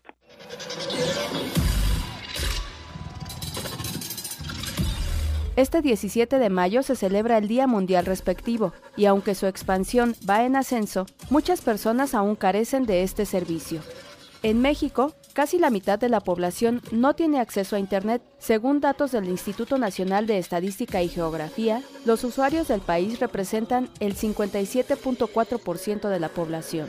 En tanto, en el mundo, el número de personas con acceso a Internet llegó a 3.200 millones a finales de 2015 sin embargo, 4.100 millones más siguen sin tener un acceso constante al contenido en línea, según un estudio publicado por Facebook. Romo asegura que buscar la conectividad total en el país es muy importante, porque esta vía de comunicación se encuentra en constante evolución. La dispersión de las redes inalámbricas, por ejemplo, ha sido una catapulta para el crecimiento de la Internet de las Cosas en la primera etapa Internet, en la década de los 70 y buena parte de los 80, lo que hacía era interconectar computadoras de la década de los noventas, en esta segunda evolución, ya era la comunicación entre las personas, comunicación personal, no, no comunicación entre instituciones. Pues ahora estamos ingresando a la tercera etapa de Internet y que tiene que ver con que absolutamente todo esté asociado a Internet. No solo las personas y sus dispositivos, sino también hasta la ropa, eh, los refrigeradores, eh, los hornos de microondas, todo interconectado, e incluso hasta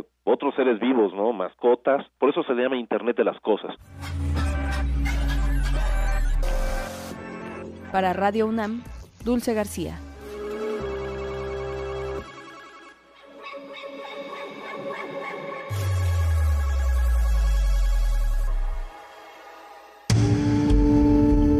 Primer movimiento.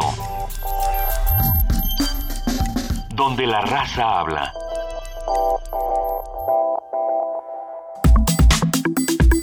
Nota Nacional.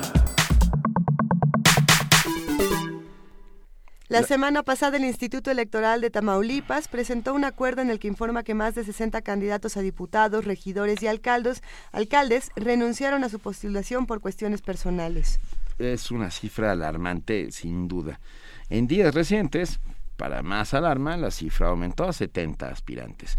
En municipios como Mante y San Fernando se han denunciado candidatos amenazados o incluso levantados desaparecidos. En Ciudad Victoria, los representantes de partidos políticos como Movimiento Ciudadano han confirmado que no sustituirán a sus candidatos ante las condiciones que se viven en Hidalgo, Mainero y Villagrán, donde renunciaron planillas completas. Los consejeros Jesús Eduardo Hernández Anguiano, presidente del Instituto, y Arturo de León Loredo, vocal ejecutivo del INE en Tamaulipas, revelaron que se les notificó sobre esta situación, pero no cuentan oficialmente con información sobre los motivos de las renuncias. Esta situación se suma al desconocimiento del PRI a través de sus abanderados a alcaldías en el Estado por presuntos vínculos con el crimen organizado.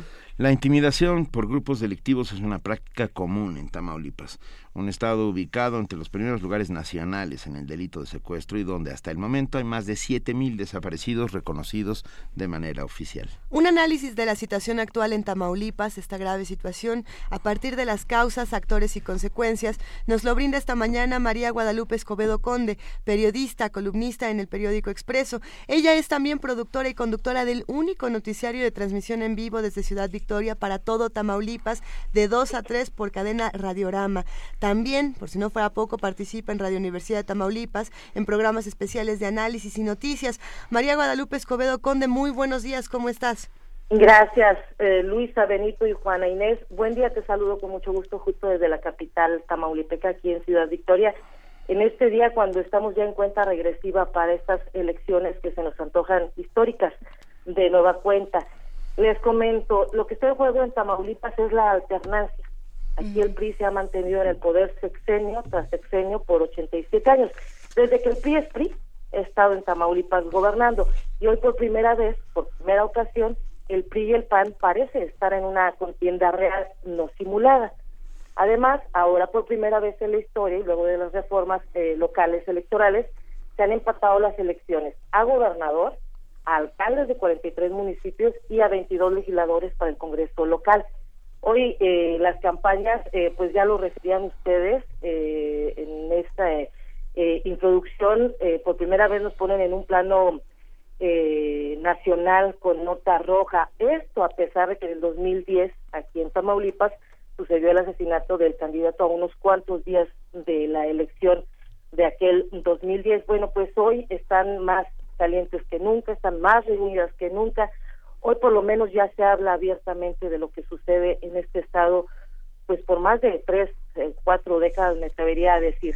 Pero lo que nos eh, convoca ahora para el análisis es la cuestión de esta campaña. Para la gobernatura son ocho candidatos. Eh, Francisco Cabeza de Vaca compite por segunda ocasión, de nueva cuenta, abanderando las causas del PAN. Por segunda ocasión, de nueva cuenta, abanderando las causas del PAN, estará en la, en la boleta Jorge Valdés. Por segunda ocasión, abanderando las causas del PT, estará Armando Vera. Por Movimiento Ciudadano, por segunda ocasión, está Gustavo Cárdenas, eh, eh, también ha participado ya en elecciones para gobernador. Morena por primera vez presenta candidato y es Héctor Garza. El Partido Encuentro Social por primera vez también en esta contienda va con Api Espineda. De la coalición, aquí armaron coalición PRI, Verde y Nueva Alianza, es Baltasar Hinojosa el que está en la contienda. Y también por primera vez, después de que se aprobó esta figura, eh, entra un candidato independiente que es Francisco Chavira, es ex perredista, por cierto, que también compitió en contiendas anteriores. Esta elección atípica, por donde se le vea, eh, tuvo ya dos debates regulados por el Instituto Electoral de Tamaulipas. Estos dos debates fueron solo vistos por internet y transmitidos por radio, producidos por Radio Universidad, por cierto, y se eh, eh, presentaron como un ejercicio inédito, sí, para Tamaulipas, eh, también por las nuevas reglas que presenta la reforma electoral, obligados, los ocho candidatos acudieron a este foro, que no fue más que esto, un foro eh, que creó altas expectativas para analistas políticos y para la propia ciudadanía, pero que resultó un fiasco cuando los ocho candidatos se dedicaron a denostar y proponer. En el primer debate fue claro el todos contra el panista cabeza de vaca. Este sucedió el 23 de abril. Hubo un segundo ejercicio el 4 de mayo en este segundo, pues fueron todos contra todos. Se acusaron de ladrones, de cómplices de crimen organizado, vaya, hasta de homosexuales. Esto pues no dejó un buen ánimo en el electorado. A partir de este show mediático han seguido ahora señalamientos en prensa y en redes sociales sobre actos de corrupción y la apología del delito.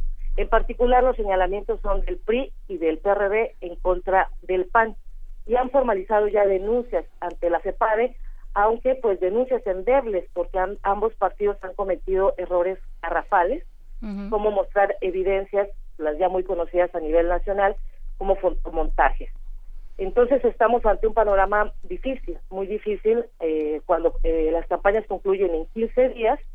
El 5 de junio tendremos oportunidad de acudir a las unas poco más de 2.500.000 votantes en Tamaulipas. Y bueno, el entorno violento que se registra en algunas comunidades, queremos decir, no es en todas las regiones, sí ciertamente está focalizado este tema en la frontera chica, en la región que ya a nivel nacional nos han dicho como el triángulo es Hidalgo, Villagrán, Mainero, pero esta cuestión eh, no es precisamente por lo electoral, esta región eh, dolida, eh, igual que San Fernando, pues eh, tenemos eh, padeciendo este este tema de la delincuencia y de la violencia pues ya antes incluso del 2010 se, se notaban estos hechos violentos.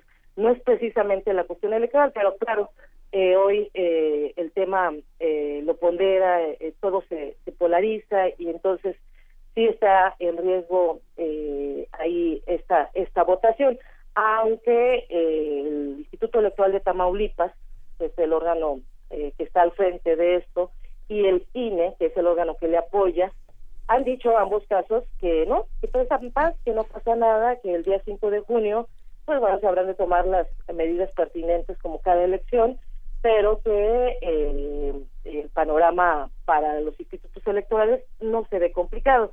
Y no se ve complicado porque la lucha es más mediática que precisamente en los escritorios de los consejeros electorales. No llegan las denuncias, no llegan las denuncias incluso. Eh, se habla de que se han bajado planillas enteras, pero YETAM no tiene eh, un oficio por partido contundente para poder bajar o incluso decir eh, se podrá anular una elección. No hay, no hay tal riesgo. Así lo han referido al menos hasta el día de ayer ambos órganos electorales. Y bueno, eh, lo más eh, trascendente recientemente, ya mencionabas eh, que 70 candidaturas o candidatos habían dejado su aspiración por cuestiones personales, así lo han hecho saber, pero no a la autoridad, solo mediáticamente. Ayer en el sur, el candidato de la cual de independiente, perdón, el candidato independiente Francisco Chavira, peleó mucho por esa candidatura independiente, mucho y logró reunir las firmas que, se requerían, más de 35 mil firmas, y resulta que ayer eh, decide adherirse al candidato panista Cabeza de Vaca en una especie que ellos han llamado Alianza Antipri. El candidato independiente eh, pues declinará en breve para apoyar al panista, está invitando a los demás contendientes a hacerlo, que todos se hagan un, un frente antipri, pero bueno, en eso va esta, esta película que a veces toma dimensiones de terror en el Estado con esta adhesión del, candidato independiente, que pues el día de hoy por hoy es la noticia porque se batalló por esta candidatura, se batalló por estas figuras de independientes y bueno, de un día para otro le da el traste a la figura independiente, deja colgadas las firmas y se adhieren al panista como lo han hecho ya priistas, perredistas y de otros eh, partidos políticos. Benito Luisa, no sé si tengan alguna pregunta. Sí, eh, eh, Guadalupe Escobedo, muchísimas gracias por este, eh, digamos, por, este resumen de, tan complicado y esta explicación de esto tan complicado. Eh, salta a la vista esta digresión que hay entre el discurso mediático, lo que estamos escuchando en medios, no solo de, pleitos y de nuestros entre, entre candidatos, sino em, de, de infiltración del crimen organizado frente a lo que dice la, autoridad electoral que es eh, aquí no pasa nada, o sea, no es que aquí no hay riesgo de la elección y todo todo sigue como estamos. ¿Cómo lo ves tú desde desde tu, tu lugar de trabajo y desde tu tribuna periodística? Mira, también este eh, eh, comparto la, la idea de, de lo que se transmite a nivel nacional desde acá, lo que mediáticamente alcanza a llegar pero sí, eh, aquí pues la ciudadanía respira tranquilidad, eh, aquí eh, lamento mucho decirlo, se acostumbra a, uno a, mover horarios, a mover estrategias de, de movimiento a cuestión de hechos violentos, entonces lamentablemente y muy lamentablemente dolorosamente ya no hay sorpresas pero no hay tranquilidad, perdón que te interrumpa, no hay tranquilidad. No la hay, no la hay, pero sin embargo se ha normalización de la violencia. Así es, ese es el escenario que tenemos y, y hay otro ingrediente peor para esta elección. Eh, Tamaulipas históricamente en ninguna eh, fecha de elección ha subido por encima del 50% del abstencionismo. Entonces, ahora lo que se prevé es que si en anteriores elecciones alcanzamos un 40% de participación, esta pueda caer hasta un 30% por eh, el hartazgo ciudadano de, de los partidos políticos. Es la primera vez que le presentan al electorado ocho, ocho candidatos. Eh, por naturaleza siempre iba PRI o PAN, PRI o PAN, y, y, incluso en unas elecciones simuladas donde todos sabíamos ganaba el PRI. Entonces, eh, ni siquiera se arrimaban a las urnas como para qué, como quiera, ganaba el PRI. Y así lo han demostrado por más de 87 años. Y sin embargo, tú estás diciendo que puede haber alternancia. Es la primera vez, es la primera vez que, que, el propio partido oficial está con, con la circunstancia enfrentándose a un trabajo ahora sí real en campo por temer a la alternancia. Pero yo me atrevería a decir que, que si se llegara a dar, que también hay escepticismo, eh, no sería precisamente por el candidato del PAN, por cabeza de vaca, por su oferta, por sus propuestas, que son eh, pues, similares todas. eh, yo creo que si se llegase a dar eso el hartazgo del Partido Revolución Institucional, es, es un sentimiento anti-PRI, precisamente, o sea, pueden haber puesto a quien sea en el partido de enfrente, y lo que se antoja ahora es el hartazgo de, de, de- del partido, y esto a consecuencia de los exgobernadores los últimos tres sexenios, que no han dejado un buen sabor de boca para, para el electorado. No han limpiado su nombre, hay muchas denuncias mediáticas, algunas serias, claro, de aquel lado de, de- de la frontera, no en México, eh, nada comprobado, eh, solo este, pues lo que trasciende en medios, pero sí ha mermado en, en la ciudadanía y eso es lo que lo que se percibe ahora, eh, eh, una, una alternancia pues por hartazgo. Sin embargo, debo decirte también que el candidato oficial, el candidato Baltasar Hinojosa, ha hecho trabajo en territorio y con estructura que, bueno, hace prevé un final de fotografía al final del día 5 de junio y después de esto, pues que vengan también eh, más denuncias eh, si, si no se está conforme el, el PRI o el PAN, eh, quien resulte al final ganador en esta contienda por demás atípica, de nueva cuenta, eh, por demás, eh, pues, ¿qué te puedo decir? Eh, dolorosa para los tamaulipecos. Y ya el 2010 había sido difícil cuando asesinan al candidato Rodolfo Torre justo unos cuantos días antes de la elección, cuando llega al poder eh, su, su hermano Egidio Torre Cantú, que por cierto no apareció en boletas, apareció el nombre de Rodolfo, pues ya estaba el ambiente tenso, imagínate ahora, eh, eh, seis años después, cuando la cosa pues ha empeorado eh, en, en muchos rincones de Tamaulipas. Así vamos, como el 5 de junio. Ay, oye, María, María Guadalupe, pasando un Dígame. poco a la vida cotidiana, ah, ¿se han acostumbrado los tamaulipecos a vivir con miedo? Sí, es, es, lamentable. Eh, te comentaba, se modifican los horarios, incluso de, de escuelas, de, de vida nocturna. Eh, aquí en la capital pues no hay restaurante que, te sirva a la mesa más allá de las 11 de la noche. Eh, eh, somos eh, ciudades fantasmas, transitas por obligación a tales horas y, y bueno, con la conciencia de que hay que hacerlo sin hacer altos y, y previendo todos los entornos, eh, porque lo mismo sucede en algún centro comercial que eh, en una barra de una escuela o en zonas, eh, colonias marginadas donde tienen graves problemas de, de delitos. Eh, también ocurre una circunstancia en, en estos últimos años de la polarización del delito federal con el del fuero común. Ya te puede asaltar cualquier hijo de vecino y decirte soy de tal grupo y, y pues ya es mayor el terror, aunque sea un simple asalto de celular. Este, entonces sí está deteriorado el ambiente, pero está desde hace décadas. Sí. Eh, hoy, hoy se nota y hoy los propios partidos políticos nos han llevado al Plano Nacional de nueva cuenta en esta nota roja. Eh, ellos obviamente por los intereses que les eh, mueven nos colocan de nueva cuenta con este tema, aunque prometieron en el inicio no eh, tocar el tema de la seguridad como bandera, la verdad es que no hay otro tema que, que no sea el asunto de, de la seguridad pública ausente hace muchos años aquí en Tamaulipas. Oye, a ver, a ver, María Guadalupe, a, ante, a, vista, a ojos vista, eh, el Estado, el gobierno, el los mandos únicos, eh, el ejército, la marina, no han logrado contener la ola de violencia. Hay eh, iniciativas de la sociedad civil organizada para hacer algo al respecto, para recobrar eh, el Estado, para recobrar las calles, para recobrar la noche, para recuperar sus casas. Sus casas. Eh, fíjate, debo decirte que no, eh, no hay iniciativas tales eh, fuertes. Eh, sí, en años anteriores algunas marchas vestidos de blanco, eh, nada más focalizados a tal evento que había sucedido, alguna pérdida de vida de niños, de mujeres y salir a las calles.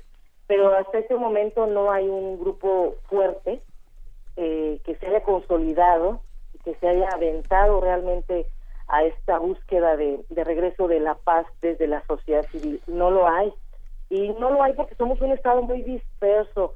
nuestra región geográfica en donde creo yo llevamos la maldición, colindamos con con la frontera más abierta de los Estados Unidos, contamos con 18 puentes internacionales, tenemos amplia costa también para llevar por ahí lo que se antoje o traer de allá para acá igual.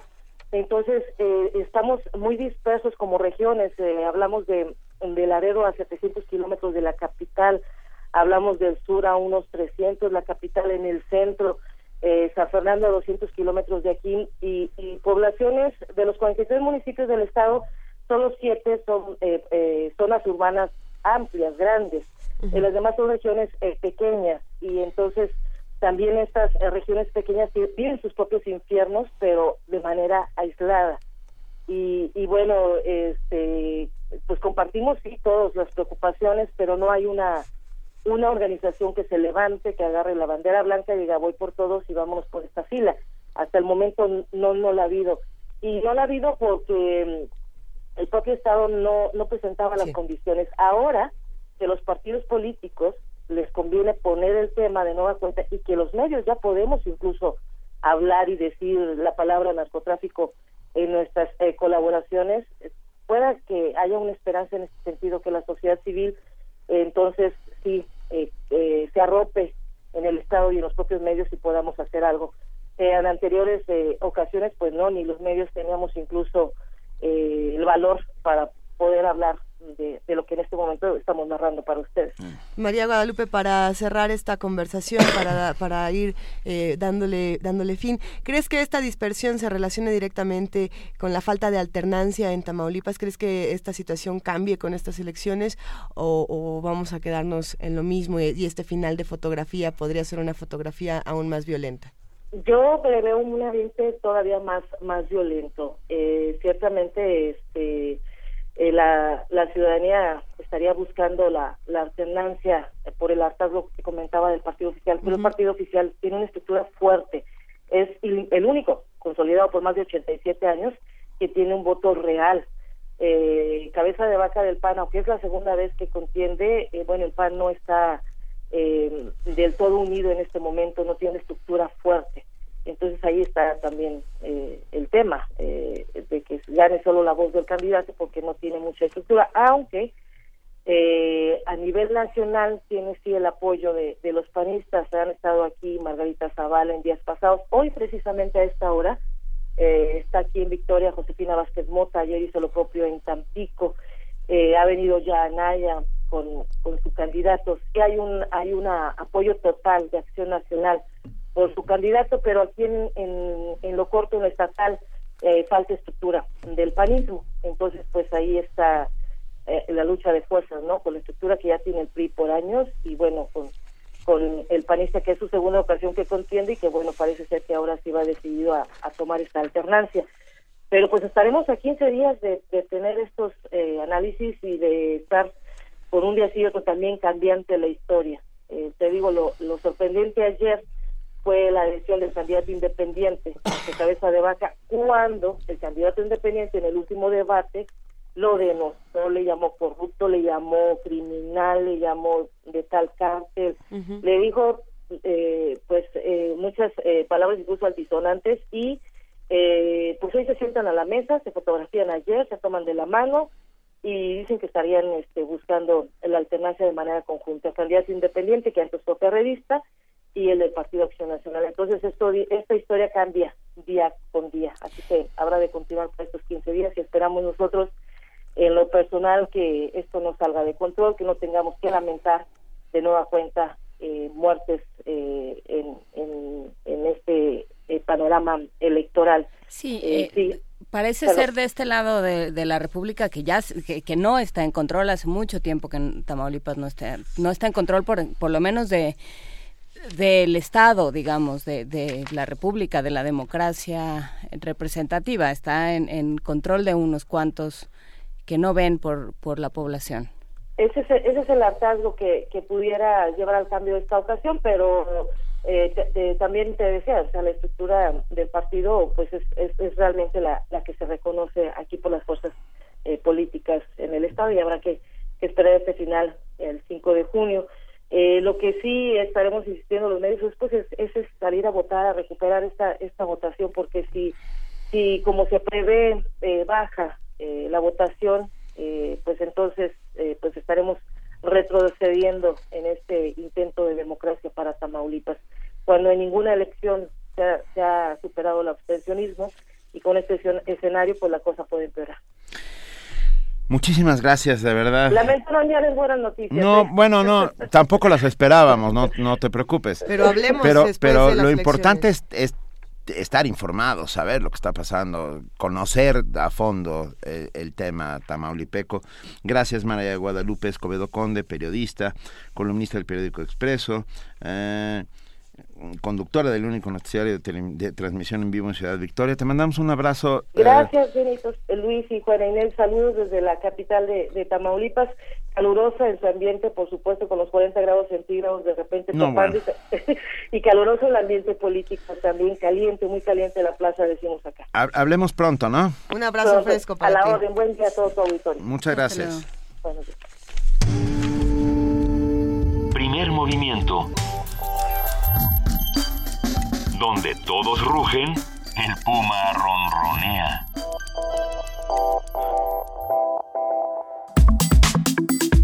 Nota internacional. Los diáconos son clérigos que están ubicados detrás de los sacerdotes en la jerarquía de la Iglesia. La semana pasada el Papa Francisco anunció la creación de una comisión oficial para analizar la posibilidad de permitir a las mujeres ejercer el servicio del diaconado en la Iglesia Católica. Actualmente la Iglesia reserva el diaconado exclusivamente a los hombres. Los seminaristas son ordenados diáconos temporales un tiempo antes de recibir la ordenación sacerdotal. Durante una reunión con unas 900 líderes de congregaciones religiosas femeninas del mundo, asistentes a la Asamblea Trienal de la Unión Internacional de Superioras Generales, el pontífice reveló que había abordado el asunto hace algunos años y que no estaba claro qué papel tenían esas mujeres. Sin embargo, pocos días después, el portavoz del Vaticano, Federico Lombardi, aclaró que el Papa no dijo que tuviera la intención de introducir la ordenación del, diá- de- diácono en mujeres, mucho menos la ordenación sacerdotal. ¿Qué, qué es lo que está pasando? A partir de todas estas declaraciones y estos posicionamientos, vamos a analizar el lugar de las mujeres en la Iglesia Católica, sus problemáticas y posibilidades a futuro con Fray Julián Cruz Alta, asesor teológico de Católicas por el Derecho a Decidir. Fray Julián Cruz Alta, muy buenos días, ¿cómo estás? Muy bien, buenos días, gracias por la invitación. Gracias por, por tomarnos la llamada. Vamos a discutir estos temas que eh, generalmente no- nos dejan muchas preguntas. Hay, hay mucho desconocimiento de este lado. Eh, y bueno, hay que preguntarnos quizá por qué constituir una comisión oficial que pueda estudiar este tipo de, de cuestionamientos. Ya hubo una comisión años antes, pero no tuvo conclusiones esta comisión internacional. El problema viene como estamos hablando de cristianismo primitivo, Sí. no existía el orden sacerdotal como hoy lo conocemos. Esto es posterior. ahí. En el siglo I y siglo II, lo que existían eran ministerios. Diaconado viene de diaconei, diaconei quiere decir servicio, el servidor. Y entonces, obviamente, como la gente venía adulta de otras religiones a convertirse al cristianismo, el, el rito central de entrada al cristianismo es el bautizo. Eran adultos, se hacían desnudos y se vestían de blanco. Obviamente, era difícil que en este mundo patriarcal hombres bautizaran a mujeres. Entonces empieza a haber mujeres que dan este servicio bautizar a mujeres adultas. Y hoy lo que entendemos con la palabra diácono es este servicio, que en su momento no tenía este nombre porque no había esta concepción sacerdotal que hoy tenemos. Había un ejercicio de un ministerio que posteriormente será lo que hacen los sacerdotes o lo que hace precisamente el presbiterado, que eran ancianos, eso quiere decir presbítero anciano. ¿Hay alguna mínima, remota, lejana posibilidad de que las mujeres entren al diaconado? como ya lo ejercieron en los primeros siglos de la Iglesia sin ese nombre, sin esta institucionalidad, sí, por eso esta comisión que el Papa dice que se va a crear, se va a abocar a estudiar en los primeros siglos qué función tenían estas mujeres que hoy llamamos diáconas, qué función tenían en esta iglesia primitiva y se podría hacer algo igual en este aspecto.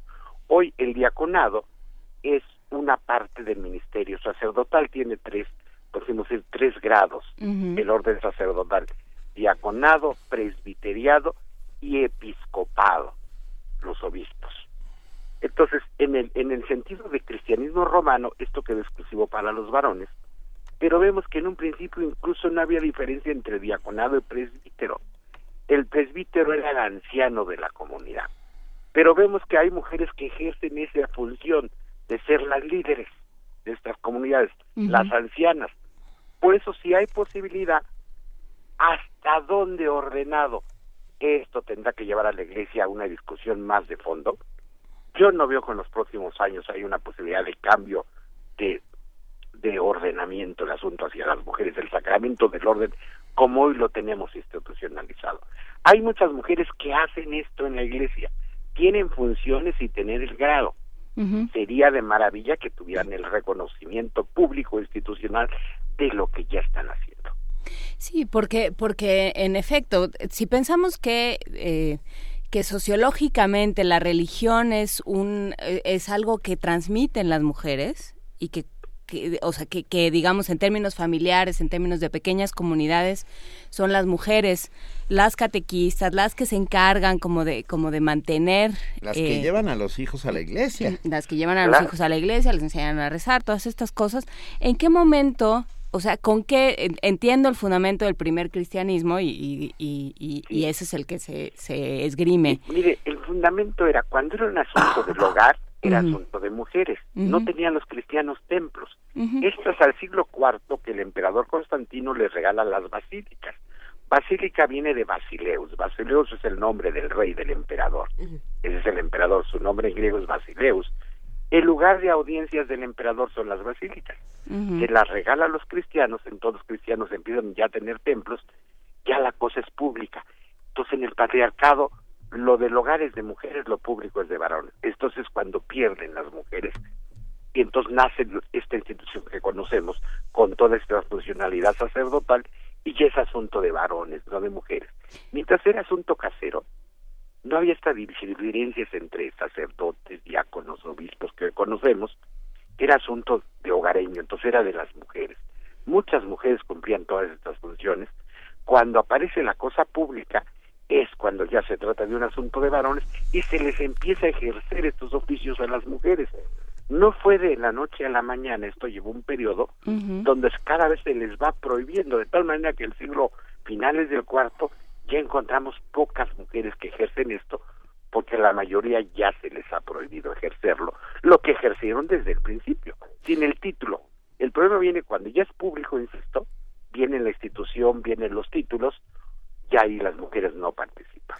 Sí, no, y, y, ya eh, empieza a sentarse el Mulieres sin Ecclesiataque, ¿no? Que nos afecta hasta a Sor Juana. Eh, San Pablo diciendo a las mujeres en la iglesia que se callen. Sí, y entonces hay que tomar con cuidado esta declaración del Papa. Va a crear una comisión a estudiar el asunto. Esto no es sinónimo de que ya va a ordenar mujeres con toda la institucionalidad del diaconado, porque muchos medios de comunicación lo han dicho como que ya es eminente el asunto, que el Papa ya lo declaró, no lo que el Papa dijo es que va a crear una comisión, que esta comisión puede durar 10 años estudiando el asunto, no tiene término, insisto, es sano, es un cambio, porque el anterior papado, este Benedicto XVI, había hecho que era un tema cerrado. Juan Pablo II también, o sea, no iban a crear ni comisión, que no estaba ni discusión, que era imposible. Entonces, hoy un papa que nos diga que va a crear una comisión para estudiar el asunto quiere decir que no es un tema cerrado, que algo se está moviendo. Con todo, con todo respeto, Fray Julián Cruz Alta, eh, las instituciones en el mundo se modernizan, se transforman, van cambiando, pero la Iglesia Católica permanece inmutable como una suerte de roca hasta donde yo puedo ver. me quedé pensando, me quedé pensando, bueno, me quedé pensando en el famoso texto de Rafael Solana que decía debería haber obispas. Yo coincido que debería haber obispas. Es eh, una institución donde la mayoría son mujeres y que no pueden participar en la toma de decisiones. Así es. Sí, es un problema serio el problema viene que no va a venir solo desde el Papa el asunto, es una iglesia muy conservadora, la mayoría de obispos lo acabamos de ver en el sínodo de, sobre las familias, no hubo cambios que se esperaban porque el Papa no puede avanzar porque crearía una división, tiene muchos obispos, los obispos fueron elegidos por los anteriores papas, entonces tienen este cariz de ultraconservadores que no entienden el mundo moderno, Ellos están encerrados como en una fortaleza. El mundo ha cambiado y por eso está en crisis. Cuando el mundo se dé cuenta, es su teoría, de que todo se está cayendo, van a volver a la iglesia que ha permanecido firme, como una roca. Eso es irreal. O sea, nadie va a volver a una institución que no le dice nada, que no respeta a las mujeres. Pero esto es muy difícil cambiarlo de la noche a la mañana, porque la mayoría de las jerarquías de esta iglesia son de esta mirada. Pero... tenemos un papa nadando a contracorriente muy solo, con pocos apoyos institucionales, y no sé hasta dónde pueda llegar realmente. Pero vamos, no no es que no se mueva, o sea, usted trabaja con un con una institución católicas por el derecho a decidir que, que va nadando a contracorriente también hace muchos años en este país, ¿no? Y como esta hay un montón. Montonal en todo el mundo, o sea, no se mueve la institución, pero el catolicismo es más amplio que la jerarquía. Los católicos y católicas en el mundo somos millones. Y esto sí se mueve. La jerarquía es la que no se quiere mover. Por ejemplo, en la Ciudad de México pues hay un arzobispo, pero son millones de católicos que no piensan como su autoridad religiosa, ni estas mujeres. O sea, sí, sí se mueve en este aspecto. Cuando uno habla de la iglesia es muy amplia. Normalmente se entiende iglesia las jerarquías, los obispos, el papa. Pero sí, la iglesia es amplísima. Las religiosas por eso este discurso del Papa fue ante una reunión de superioras mayores religiosas, que esa es la parte más viva de la Iglesia. Estas religiosas hace muchos años que sin cuestión institucional ejercen lo que las diaconis harían, predican, se meten por todos lados, dan su testimonio, su palabra, su servicio, son las que realmente sostienen a la Iglesia. Si la, si la iglesia no se mueve y si esto no, no da un, giro quizá más vertiginoso o con una velocidad medianamente eh, un poquito más, más veloz, ¿va a, pedir, ¿va a perder aún más seguidores? Vemos que es una desbandada. El problema viene que muchos de sus seguidores no se van precisamente, muchos, algunos sí, pero la gran mayoría porque busquen más libertad se van a iglesias más fundamentalistas todavía que esto. Esto es lo terrible. América Latina ha perdido mucha gente pero no es que esta gente quiera un terreno de libertad, viene a una serie de religiones más fundamentalistas miradas cristianas. Entonces, estos obispos conservadores ahí reafirman su teoría, de decir, miren, por estas novedades de la iglesia se nos está yendo la gente. Sí, porque se va a lugares peores de, fundamentalismo. O se, o, o, se va a no profesar ninguna fe, porque pensar en una pero mujer... estas son minorías, por desgracia, en América Latina. Pero pensar en, en qué lugar tienen las mujeres. Los, los conventos se están vaciando, las órdenes de, de religiosas cada vez tienen menos vocaciones. Pero mire, en los últimos 20 años... han aumentado contrariamente y las que tienen vocaciones son las más conservadoras. Ah. Las, las órdenes religiosas que están al día de estas mujeres profesionistas son las que no tienen vocaciones. Las órdenes muy conservadoras son las que en los últimos 20 años va aumentando el índice de vocaciones. Estamos viendo una sociedad que se apanica ante la incertidumbre del futuro y regresa a fundamentalismo religioso en general. Pareciera que no, pero cuando ya hace uno análisis más detallados y estadísticas, sí, no quiere decir que estamos como hace 50 años, es una crisis, pero en los últimos 20 años ha venido una involución en este aspecto de la crisis. Hay lugares que sí tienen vocaciones. El seminario de Guadalajara es de los mayores de América Latina, que es un lugar muy conservador, de la que es de Guadalajara, tiene 300 seminaristas. Y yo no esperaba que estuviera vacío este lugar en la situación contemporánea. Ante la crisis del futuro, mucha gente regresa a las visiones más fundamentalistas del cristianismo. No se atreve a dar paso. Y alguna gente sí ciertamente dice, yo ya no necesito una institución que me acompañe en asunto de fe, este es un asunto espiritual, mi institución no quiere avanzar, yo avanzo, sí hay gente de todo. Pero insisto, ya estadísticamente no son la mayoría los que dan estos pasos. Los que salen de la iglesia, la mayoría católica, es para iglesias más fundamentalistas, por desgracia. Y, y no parece que nadie vaya a cambiar a la iglesia entonces, ¿no? Si, si los, los, si os están yendo o se están quedando en los más, los más conservadores, ¿quién va a cambiar a la iglesia? Claro, este pareciera ser, pero sí, insisto, hay un papa que está en una batalla, en una insistencia. No sé hasta dónde logra hacer cambios de más profundidad, pero en el mundo eclesial forma ya es fondo, que crea una comisión que va a estudiar el asunto cuando se nos decía hace pocos años que ya no estaba cerrado el asunto, que era definitivo, ya hay un cambio. Este Papa está mirando en pequeñas formas, insisto, no hay fondo todavía, pero ya forma incita a que esta gente busque más, las que están en búsqueda en nuevas novedades dentro de la iglesia, en mirar el mundo contemporáneo, sí, entonces las religiosas son las que están en este papel. Por eso el Papa sabía dónde lo dijo. Pues Yo creo que la parte más abierta de la iglesia en general son las mujeres. Por, por supuesto.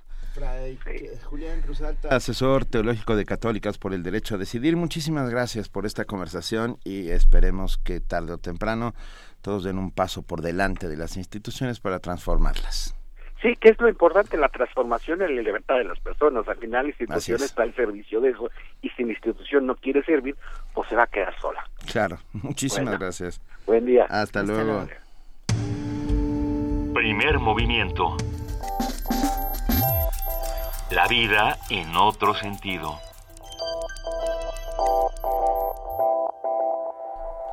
Hoy, 17 de mayo, también se conmemora el Día Mundial de la Hipertensión Arterial.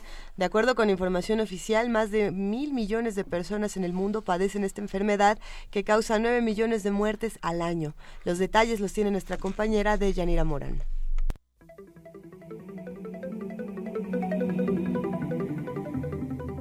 ¿Qué es la hipertensión? ¿Por qué la gente presenta esta patología? ¿Hay alimentos que la provocan o son los hábitos inadecuados los que la detonan? ¿Los jóvenes también pueden ser hipertensos o solo los adultos mayores de cierta edad? Son algunas preguntas que nos vienen a la mente cuando escuchamos hablar de este padecimiento que puede tener consecuencias catastróficas si no se atiende oportunamente. Hoy es 17 de mayo y se celebra el Día Mundial de la Hipertensión Arterial, momento inmejorable para reflexionar sobre los alcances de la enfermedad que, según datos de la Organización Mundial de la Salud, afecta a mil millones de personas en el mundo y explica nueve millones de muertes al año. El doctor Alberto Lichfitz Ginsberg, secretario de Enseñanza Clínica de la Facultad de Medicina de la UNAM, dijo que estamos ante un asesino silencioso, pues al no detectarse y atenderse, reduce el tiempo de vida de las personas. Se trata de un padecimiento crónico en el que aumenta la presión con la que el corazón bombea sangre a las arterias. De acuerdo con el Instituto Mexicano del Seguro Social, alrededor de 30 millones de mexicanos la padecen, pero solo 6 millones están debidamente tratados. El académico de la UNAM aseguró que a corto plazo la presión alta no tiene consecuencias, pero a largo puede volverse grave. Las consecuencias son de largo plazo y los efectos son sobre varias áreas. Uno es sobre el propio corazón. El corazón tiene que luchar por vencer esta presión alta y puede desfallecer, puede irse cansando el corazón, caer en insuficiencia cardíaca. La otra consecuencia tiene que ver con la circulación. Uno de los más comunes es un problema vascular cerebral, un infarto cerebral. Y la tercera consecuencia eh, seria es sobre los riñones. La hipertensión arterial afecta a los riñones y puede propiciar o contribuir al desarrollo de una insuficiencia renal. La edad más proclive frecuente para el desarrollo del mal se registra a partir de los 30 años y aunque existen causas claras para su aparición, es recomendable llevar una dieta baja en sales y evitar subir de peso. Gente no sabe que es hipertenso. Entonces, tal vez el consejo más importante es que aprovechen cualquier oportunidad para tomarse la presión, que busquen eh, la, la posibilidad de que se descubra la enfermedad antes de que den los síntomas, que ante cualquier eh, oportunidad la aprovechen para tomarse la presión. Creo que es lo más importante, porque si la presión arterial se descubre y se atiende, la esperanza de vida que estaba eh, disminuida se restituye si se atiende bien. Por lo tanto, hoy por hoy lo más importante es un diagnóstico temprano, un diagnóstico oportuno. La presión alta se controla con tratamientos farmacológicos de por vida y aunque las personas sientan que la han superado, no deben abandonar sus tratamientos por ningún motivo. Para Radio UNAM, de Yanira Morán.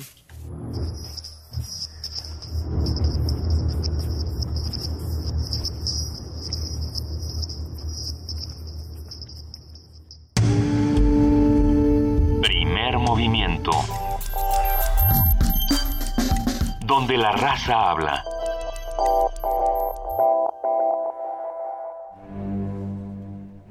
Una orquesta en la cocina.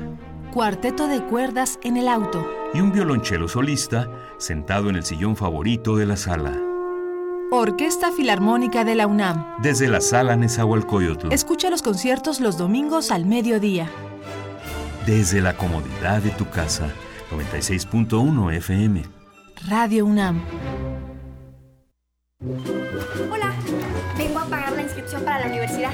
Perfecto, ¿y qué carrera sería? Mire, estoy entre medicina, filosofía o danza contemporánea. En la vida hay decisiones importantes que debemos reflexionar y tu voto es una de ellas. Este 5 de junio es nuestra oportunidad para dar un voto informado y así construir nuestro país en democracia. Contigo, México es más. Súmate. Instituto Nacional Electoral, INE. Tu poder es por una ciudad segura. Tu poder es por una ciudad limpia. Tu poder es por agua potable y nuestra. No a la privatización del agua. Tu poder es educación temprana para asegurar el futuro pleno de nuestros niños. Tu poder es por un transporte público eficiente, ecológico y moderno. Tu poder es tu constitución. Este 5 de junio, vota por el Partido del Trabajo. ¡Súmate! Soy Ricardo Pasco. Soy candidato independiente porque los partidos políticos han puesto de rodillas a la ciudad, fomentando la corrupción y priorizando sus intereses. Quiero ser constituyente para reescribir la historia de la ciudad, pensando con y para la gente, no con los partidos. Esta es nuestra ciudad, de nuestros hijos. Este 5 de junio, vota por ti, vota por mí. Soy Ricardo Pasco, soy independiente.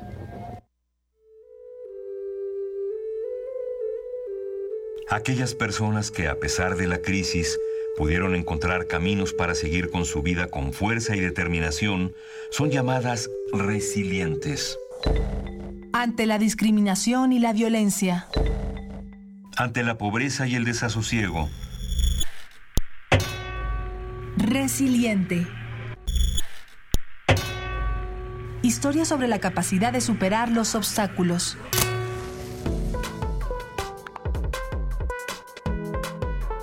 Lunes y miércoles a las 3 y media de la tarde. Por el 96.1 de FM. Historia sobre la capacidad de superar los obstáculos. Resiliente. Resiliente. Radio UNAM.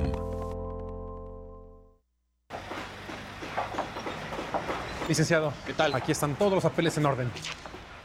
Sí, mi hija. Pero ya sabe, hay que aceitar también a los de arriba. Pero si todo está en regla. Nada más le falta ponerse guapo. ¿Cómo ve? Eh...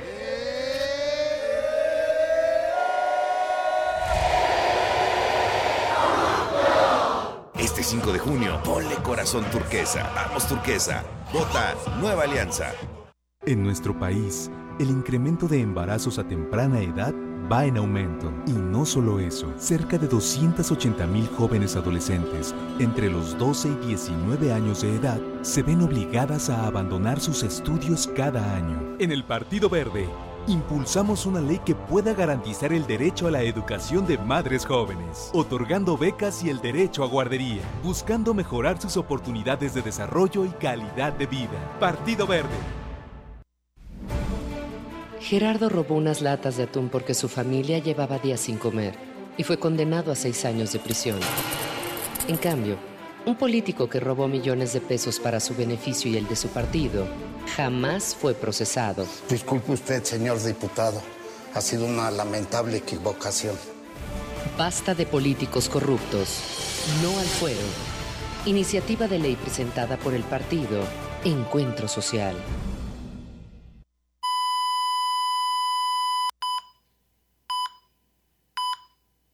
30 de mayo. Radio UNAM. Primer movimiento. Información azul y oro.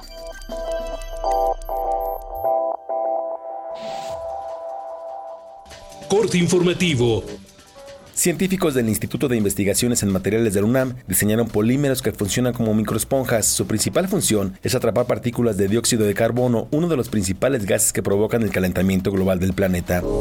Sandra Ávila Beltrán, alias la Reina del Pacífico, reveló que Joaquín El Chapo Guzmán recibió apoyos del gobierno federal para su fuga del penal del Altiplano en 2015. En entrevista con el diario británico The Guardian, señaló que la fuga del narcotraficante se concretó por la corrupción que impera en el país.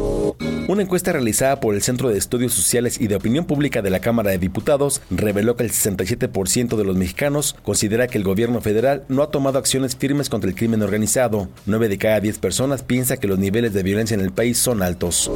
La Secretaría de Salud informó que a partir de junio próximo iniciará la primera fase del Sistema Universal de Salud. En entrevista con el Universal, Gabriel Ochea, comisionado nacional de Protección Social, aseguró que con ello cualquier paciente podrá ser atendido en hospitales del IMSS o ISTE, sin importar a cuál de las dependencias esté afiliado.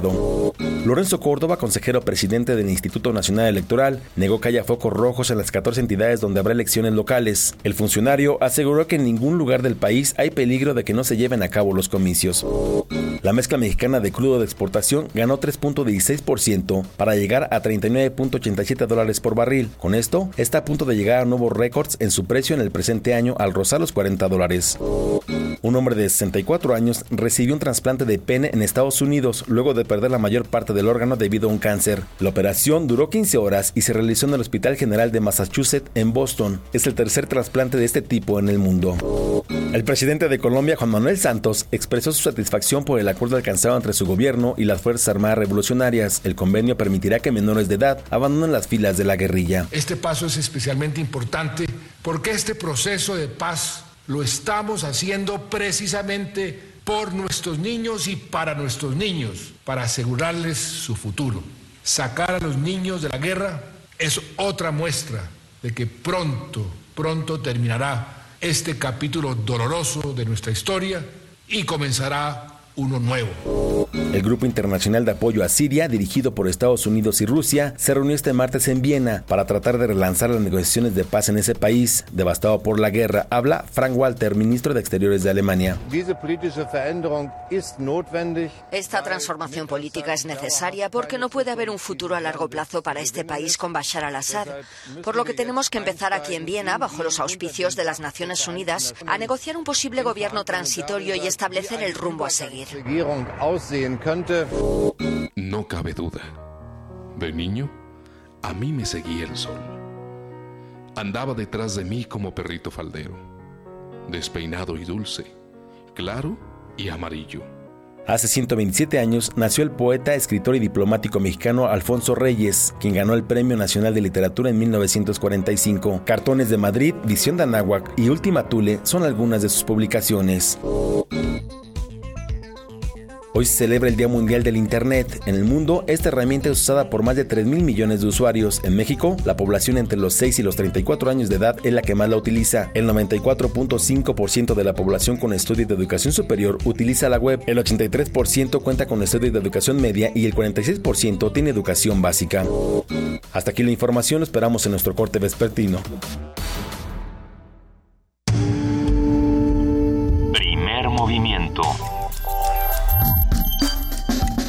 Donde la raza habla.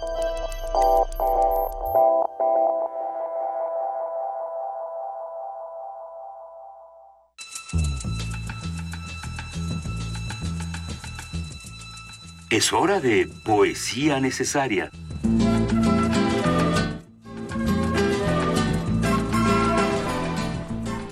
Nueve de la mañana con nueve minutos de este 17 de mayo. Día internacional contra la homofobia, ¿no? Contra la homofobia y la transfobia. Por eso nuestra poesía necesaria del día de hoy eh, es, es precisamente de Oscar Wilde, de esta carta que escribe desde la prisión donde... The Reading, el hombre del clavel verde. Oscar Wilde escribe de Profundis esta carta bellísima, una carta de amor, de desamor, pero también una crítica a la sociedad inglesa que lo condena por su homosexualidad. Eh, buscamos un fragmento, la carta es, es muy larga, es una carta que todos deberíamos de leer en un día como hoy eh, para precisamente darnos cuenta de cómo condenamos a los otros por ser diferentes. Este es un fragmento, esperamos que lo disfruten. Mas se halle o no el mudo fauno frigio, yo no puedo callar. Para mí el expresarme es tan necesario cual el creer y florecer a las negras ramas de los árboles que asoman por encima de los muros de la prisión y que tan agitadamente tiemblan al viento. Entre mi arte y el mundo entreábrase ahora un abismo profundo, pero no entre el arte y yo. Al menos así lo espero. A cada uno de nosotros estábale reservado su destino. A ti te ha tocado el de la libertad, los placeres, las diversiones y el bienestar a mí el de la vergüenza pública, de la larga reclusión en un calabozo, de la miseria, la ruina y el deshonor, y empero yo no lo merecía en nada. Recuerdo haber dicho que creía poder soportar una verdadera tragedia, siempre que se me presentase con un manto púrpura o la carteleta de viento dolor. Pero lo terrible de la vida moderna es que, por el contrario, oculta la tragedia bajo el disfraz de la comedia, con la cual las grandes realidades cotidianas aparecen grotescas o sin estilo. Esto tiene su razón de ser. Probablemente siempre estuvo, hubo de acontecer lo mismo en la actualidad de todos los tiempos. Se ha dicho, al espectador, todos los martirios le parecían viles. El siglo XIX no ha de ser una excepción. En mi tragedia, todo ha sido feo, bajo, repugnante, sin carácter. Hasta nuestro uniforme nos aparece grotescos. Nosotros, los bufones del dolor, somos unos payasos con el corazón destrozado y gozamos de la facultad de mover los músculos de la risa. Primer movimiento. Escucha la vida con otro sentido.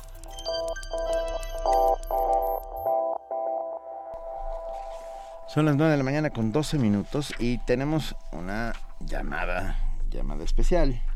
Así es, vamos a hablar de la revista Geoconciencia, esta revista Geoconciencia, podemos, podemos separarlo en Geoconciencia, Geo tiene ciencia, en fin, vamos a platicar esta mañana con José Luis Hernández Izquierdo, secretario y editor de esta revista Geoconciencia, órgano de difusión del Colegio de Geofísica. ¿Cómo estás, José Luis? Muy buenos días. Buenos días, un gusto saludarles y le agradezco la, la, invitación. Para nosotros siempre es un gusto y más cuando hablamos de temas como estos. ¿Qué es claro. lo que está haciendo la revista Geoconciencia? ¿En qué van? Cuéntanos, por favor. Mira, Geoconciencia es el órgano de difusión del Colegio de Geofísicos, Asociación Civil. El, la finalidad de, de la revista es exponer eh, temas relacionados con la geofísica y ampliarnos un poco más porque no es exclusivamente para digamos tópicos de ingeniería geofísica sino que abarcamos aspectos eh, digamos de la sociedad en general como puede ser la cultura en el aspecto de la filosofía y, y traemos una temática eh, que versa sobre la historia de la geofísica. Es algo que no se ha contado eh, de alguna manera en ninguna parte siempre tenemos eh, aspectos aislados y ahorita estamos haciendo el esfuerzo por tener una historia desde los griegos hasta la época moderna, ¿verdad? Van a ser siete temas, en este número sale el número dos de esa secuencia y hay otra serie de artículos que tienen que ver un poco con la cultura, ¿verdad? ¿En qué momento surge, ya que lo están abordando desde la historia, en qué momento se da cuenta el ser humano que una piedra no es igual a otra, por ponerlo en Bueno, estamos hablando ya de, de Arquímedes, de, de, de, Aristóteles, perdón, de la época de los griegos, en donde lo, empiezan ellos a, usted sabe todo lo que es la cultura griega, lo que significa, ¿verdad? Y empiezan ellos a tratar de medir uh -huh. eh, al menos darse cuenta de qué tamaño es la tierra verdad y empiezan uh -huh. a especular este sobre si es redonda y son todos esos puntos que hacen que al ser humano eh, va, se le vaya despertando el interés por conocer su entorno verdad como sigue siendo hasta la fecha verdad cada vez nos vamos alejando más de nuestro planeta y tenemos naves espaciales que ya salieron del sistema solar, ¿verdad? La pregunta es, a ver, hola, muy buenos ¿Qué días. Tal, ¿Qué tal? Qué, qué, gustazo. Eh, José Luis Hernández, ¿la revista sí. es para todos? Quiero decir, ¿es accesible? Sí, sí, para... definitivamente. En eso, en ese, ese punto es fundamental porque hay, hay revistas, eh, no solo en México, sino en el extranjero, que son específicamente para la geofísica y muy muy este especializadas verdad que, que son temas eh, muy cerrados temas que solo son para los expertos verdad y nosotros tenemos una visión un poco más amplia. Queremos que el experto tenga un capítulo dos tres capítulos verdad donde él pueda leer pueda enterarse de los tópicos relacionados con la geofísica no exclusivamente geofísica, sino hablamos de aspectos ambientales, hablamos de aspectos geotécnicos, hablamos de cuestiones marinas, pero siempre involucrada con la geofísica. Y aparte tenemos ya tópicos, como comentaba hace rato, de filosofía, que es uno de los temas que abordamos, que nos, nos interesa mucho difundir. En este caso es el filósofo César Muredo, quien es uno de los eh, que aportan, ¿verdad? Hablamos otro aspecto que es muy importante en cuanto a la ingeniería, la participación de la mujer y concretamente la participación de las ingenieras geofísicas es un tema que desde el primer número hemos venido abordando. En este segundo sale también un artículo relacionado, escrito por, por mujeres, ¿verdad? Este, que son geofísicas y tenemos aspectos en esta revista, cuestiones de industriales en términos generales, y al final viene una reseña que es la parte digamos artística. En el número primero sacamos un poema muy largo y actualmente viene una narrativa de un caso real verdad este que, que es o sea tratamos que todo mundo todos los que quieran verdad leerla tengan un tema de interés y además se, se informen porque la geofísica en la manera en que la abordamos es eh, fácil de entender, ¿verdad? ¿Y, ¿Y dónde la conseguimos, José Luis Hernández Izquierdo? Mire, le voy a dar un correo donde nos la pueden solicitar. Es así todo junto, colegio de geofísicos arroba hotmail.com. Eh, colegio de geofísicos arroba hotmail.com es la dirección. Así es. Y el otro correo, eh, el personal, digamos, es jlh bajo izquierdo con Y arroba colegio de geofísicos punto org. En cualquiera de los dos números, la revista es de distribución gratuita y todo el que, que desee eh, tener la verdad lo único que tiene que hacer es mandarnos un, un mensaje verdad de que quiere la revista su domicilio si se encuentra fuera de la Ciudad de México y se la hacemos llegar por vía postal lo único que se le cobra es el importe del correo, ¿verdad? O de, la mensajería, ¿no? si en caso de que así lo desee. Venga, les deseamos muchísimo éxito y, y sí, nos importa, nos importa y nos interesa saber más sobre claro. Una Vamos enorme a hacer conciencia. un enorme Es un juego de palabras, pero estaba interesante. le agradezco mucho la entrevista. Nada, le mando. espero que pronto pues tengamos oportunidad de volver a platicar. Maestro José Luis Hernández Izquierdo, secretario y editor de la revista Geoconciencia, órgano de difusión del Colegio de Geofísicos ACE, le mandamos un fuerte abrazo. Igualmente, se lo agradezco. No, gracias. Hasta luego. Primer movimiento. Donde todos rugen, el puma ronronea. Ah. Como lo mencionábamos hace un momento, el día de hoy se conmemora el Día Internacional contra la Homofobia, instaurado en 1990, luego de la desclasificación de la homosexualidad como enfermedad mental. En México, más de 120 personas mueren al año como consecuencia de actos violentos relacionados con la intolerancia ante la diversidad sexual. Más información la tiene nuestra compañera Virginia Sánchez.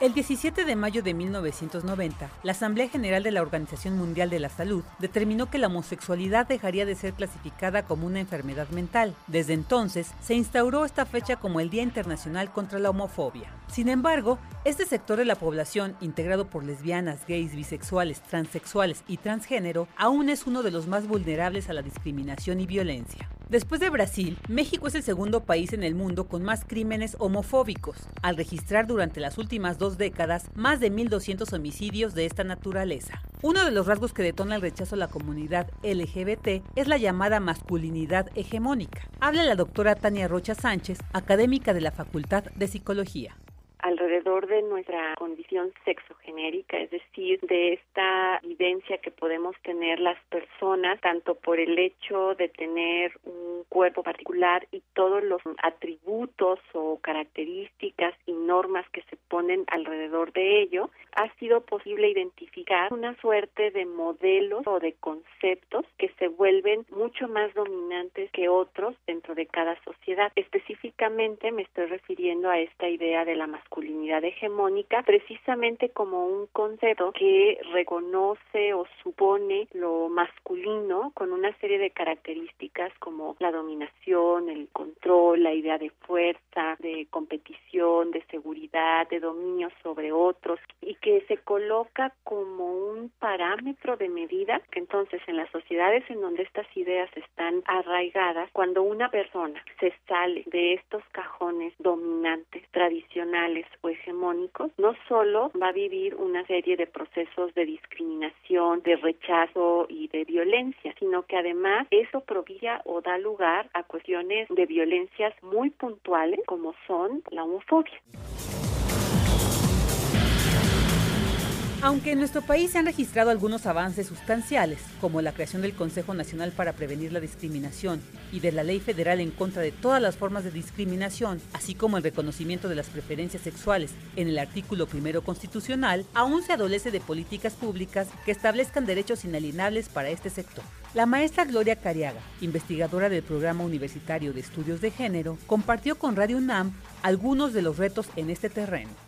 Lo principal sería que el Ejecutivo tuviera una postura clara con respecto a la lucha contra la homofobia y por los derechos de las personas LGBT. Creo que esto implicaría, para que nosotros pudiéramos ser parte de la política pública, el que estuviéramos contemplados como una población prioritaria dentro del Plan Nacional de Desarrollo. Esto creo que garantizaría el hecho de que cada una de las distintas secretarías de Estado empezaran a desarrollar acciones gubernamentales precisamente fundadas en la política pública que favorecieran nuestro desarrollo pleno, es decir, que tuviéramos acceso a todos los beneficios sociales que la población en su conjunto ostenta.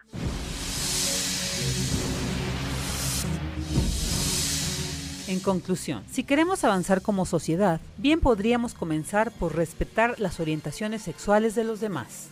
Para Radio NAM, Virginia Sánchez.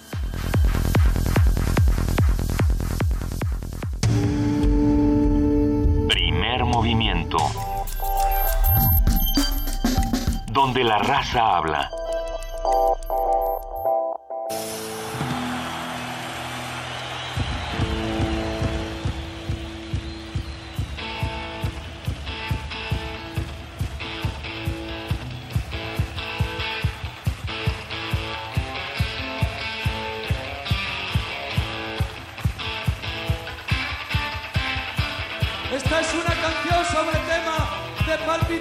Actualidad.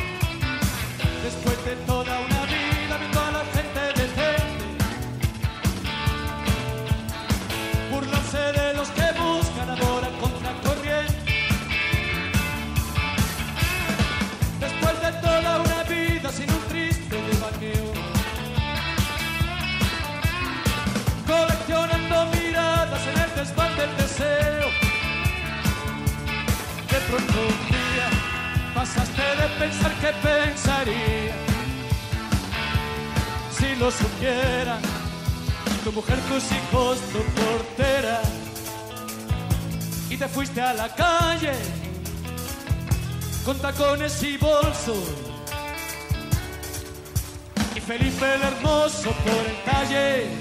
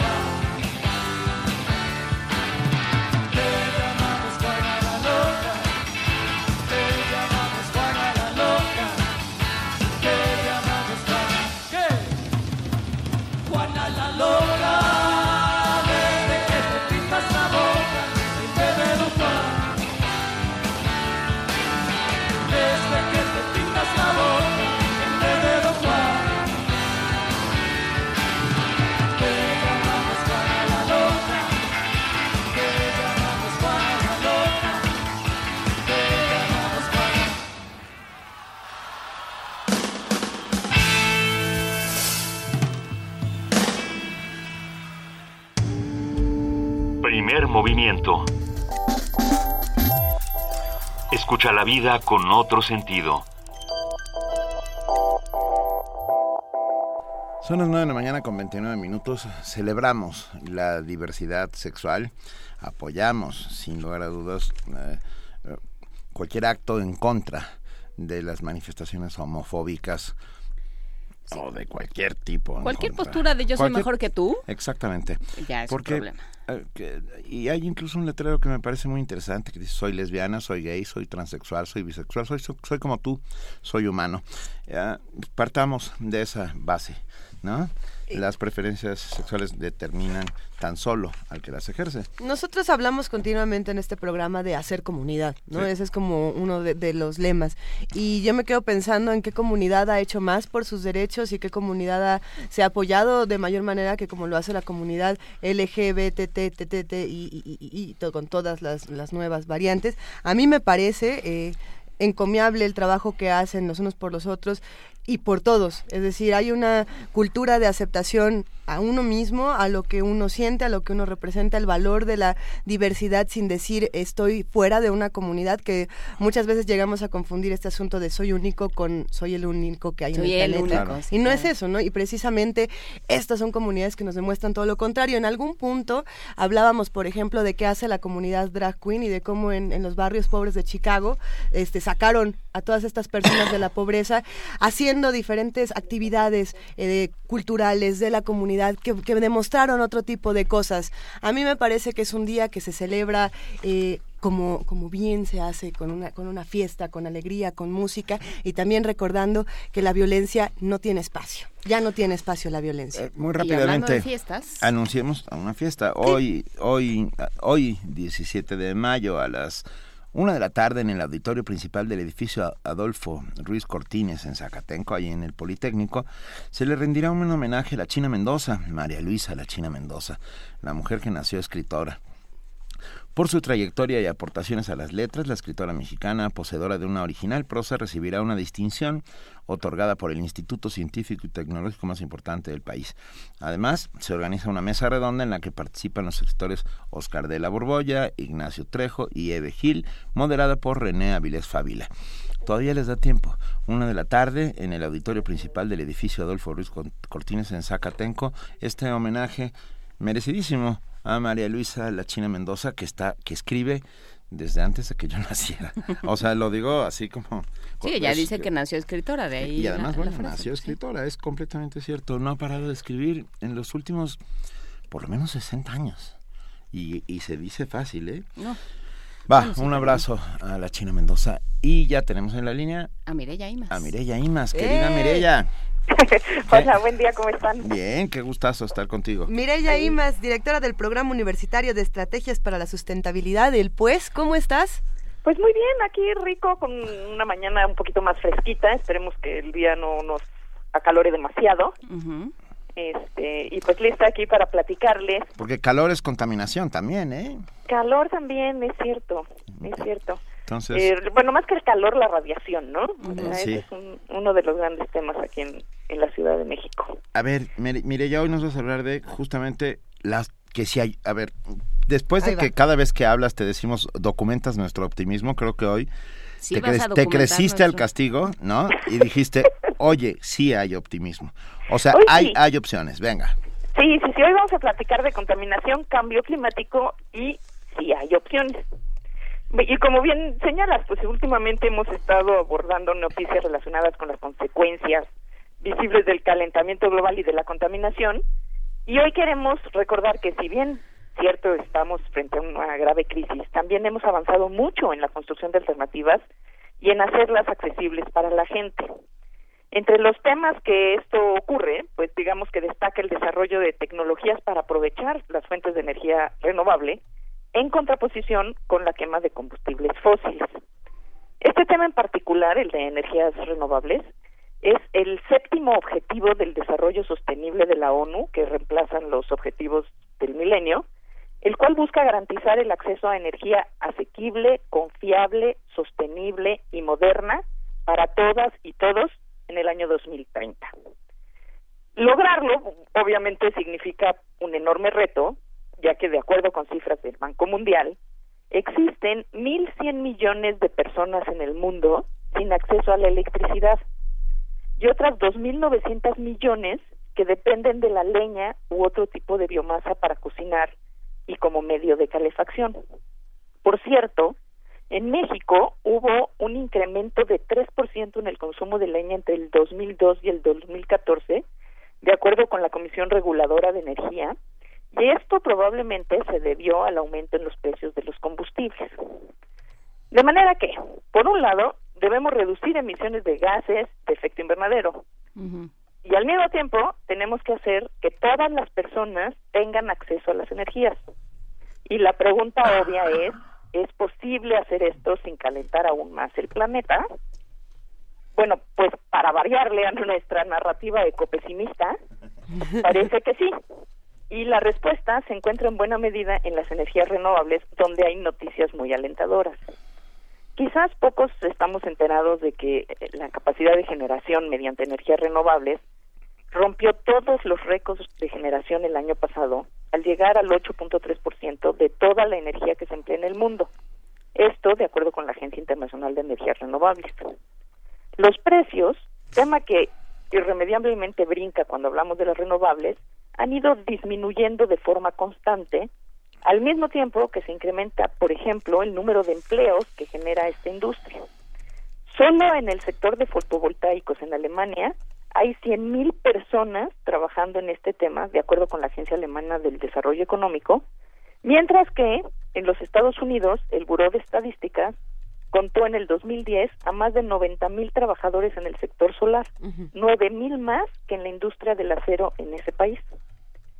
Este crecimiento también se refleja en países como Suecia, Bulgaria, Estonia, Lituania, Finlandia, Croacia, Rumania, Italia y la República Checa, los cuales alcanzaron ya y en algunos casos rebasaron las metas de instalación de renovables a las que se habían comprometido para el 2020, de acuerdo con datos de Eurostat, un repositorio de información de la Unión Europea. Otros ejemplos son la ciudad de San Francisco, que se ha propuesto depender únicamente de energía fotovoltaica para el 2020 y para ello aprobó una ley que obliga a todas las construcciones nuevas a contar con paneles solares. O el caso de Turquía, que espera generar el 30% de su energía mediante renovables para el 2023. En México no hemos llegado al 10% de la energía producida por renovables, aunque nuestro país tiene las condiciones geográficas y de recursos naturales necesarias para dar el salto. Por ejemplo, el territorio nacional recibe una insolación media de 5 kilowatts por metro cuadrado. Esto es casi el doble de la radiación solar que recibe Alemania. Por, por ejemplo, no colectar calentadores solares de agua de manera obligatoria en todas las construcciones nuevas, no solo en las de interés social. Hoy vemos la relevancia de una medida así, pues las contingencias ambientales se han declarado por los elevados índices de ozono, entre cuyos precursores están los óxidos de nitrógeno y los compuestos orgánicos volátiles. De estos últimos, de los volátiles orgánicos, los famosos VOX, eh, el 68% son emitidos por fugas de gas LP de tanques domésticos, además de vapores de gasolinas, eh, perdón, de gasolineras, o sea, los vapores de las gasolinas en las gasolineras, y el uso de solventes y barnices, de acuerdo con Ricardo Torres Jardón del Centro de Ciencias de la Atmósfera. Una política realmente audaz y agresiva de apoyo a las tecnologías solares tendría resultados visibles en lugar de andar dando palos de ciego como querer volver a tener microbuses a gas que ya tuvimos y que se retiraron porque eran un peligro literalmente ambulante. Queremos dejar un mensaje a las y los jóvenes que nos escuchan, ya que de acuerdo con el doctor Antonio del Río, director del Instituto de Energías Renovables de la UNAM, que está en Temisco, en Morelos, cada día se acercan más empresas de ese sector, el de energías renovables, buscando profesionistas. Así que les invitamos a que estudien estas carreras. Necesitamos muchas y muchos profesionistas para hacer el cambio tecnológico y mental que se requiere para salirnos del trillado camino de las importaciones malas y caras y de atenernos a que los cambios, entre comillas, nos caigan desde arriba. Y hay que apurarnos, pues como bien dice Machado y canta Serrat, pues se hace camino al andar. Pues y pues invitamos a todos a que consulten la página del Instituto de Energías Renovables, que es www.ier.unam.mx. Ya estamos en, la página. A ver, ¿Eh? sí, ¿Sí? nos estamos metiendo en este momento para ver toda la oferta, Mireya. Sí, y ahí van a ver que tienen eh, licenciaturas en energías renovables, tienen la licenciatura en energías renovables y tienen tres maestrías y tres doctorados en el tema. Pero, Mireya, perdón, ah, déjame ser yo hoy el Miguel Strogoff de este, de este, de este bonito, de esta bonita sección. Este he conocido un par de casos de amigos que han intentado trabajar con, con energías renovables y los monopolios, el monopolio de la electricidad, el monopolio de... todos los monopolios lo impiden de alguna manera. O sea, eh, él dijo, voy a ponerme un molino eh, de creación de, de energía eólica. Y, no- y nunca pudo. No, no se lo permitieron. ¿Sabías eso? Pues mira, la verdad es que eso está cambiando muchísimo, Sí, está ah, cambiando muy qué rápido. bueno. Este, claro que hay un tema ahí muy de fondo y ese es el monopolio de la energía, o sea, ¿quién controla el monopolio de la energía? Y ese es uno de los grandes temas y de los más apasionantes de las energías renovables que te pueden permitir independizarte de los controladores centralizados de la energía. ¿Tú sabías que en España eh, prohibieron la, la generación de energía solar y pues, si no pagas los impuestos correspondientes? Exacto. O sea, ponerle impuesto al sol, ponerle impuesto al sol, me cae que ya es lo único que nos ya es, faltaba ya oír. es volado y ponerle impuesto al aire y ponerle impuesto al agua, o sea, todo eso está ya, porque si, si- todavía el tema del agua tú estás pagando pues el bombeo, los tubos, etcétera, el servicio. Pero si tú instalas este colectores solares o si tú instalas este eh, molinos de viento, este, si tú instalas eólicas o solares, pues te puedes de alguna manera independizar de la red. Ahora, el tema todavía está en la en el almacenamiento de esa energía que tú puedes cosechar sobre todo durante el día con el solar, ¿no? Pero lo que sí ya se está ya se está abriendo es la oportunidad de que tú puedas mandar esa energía durante el día al sistema y la que tú ocupas, que en tu casa generalmente la ocupas más por la noche, este, la tomas del sistema y se te descuenta lo que tú eh, in- incorporaste al, al sistema. Entonces, hay, hay mecanismos incluso que ya se están empezando a operar en- nuestro país para que se pueda hacer esto. Ahora, el tema de la independencia total, pues dependerá de que nosotros, de manera individual, digámoslo así, podamos eh, guardarla, ama- almacenar la energía que generamos durante el día para poderla utilizar en horas este, en las que, en general, en las casas es cuando más la usamos, que son las noches, ¿no? Tú lo, tú lo has dicho, Mireya, sí hay espacios en nuestro país, en nuestra misma ciudad, donde ya hay eh, casas, por ejemplo, que tienen todos estos sistemas de, de energía solar.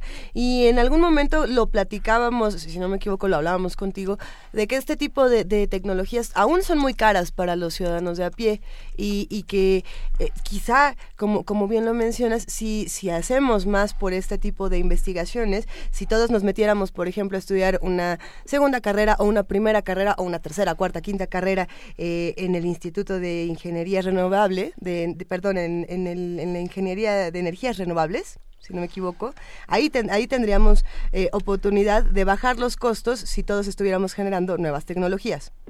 Bueno, por supuesto que mientras, ahora sí que como dicen los gringos, mientras más, más felices.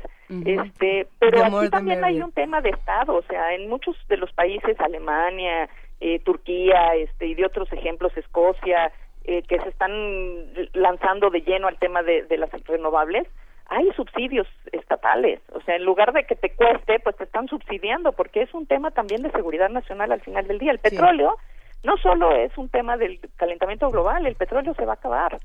Y entonces tenemos que movernos a otro lugar y, y lo tenemos que hacer ya, porque porque los plazos ya están encima y, y porque además el tema del calentamiento global pues sí es un punto de inflexión si no transformamos la forma en la que estamos generando la energía este y ocupando energías limpias y energías renovables más que limpias pues este estamos llevándonos a un punto de no retorno en el cual el- lo que queda por delante pues no es muy agradable no Me, me parece pertinente mencionar la licenciatura de Ingeniería en Energías Renovables porque hoy precisamente es el último día para registrarse para, para el ingreso a la, a la siguiente.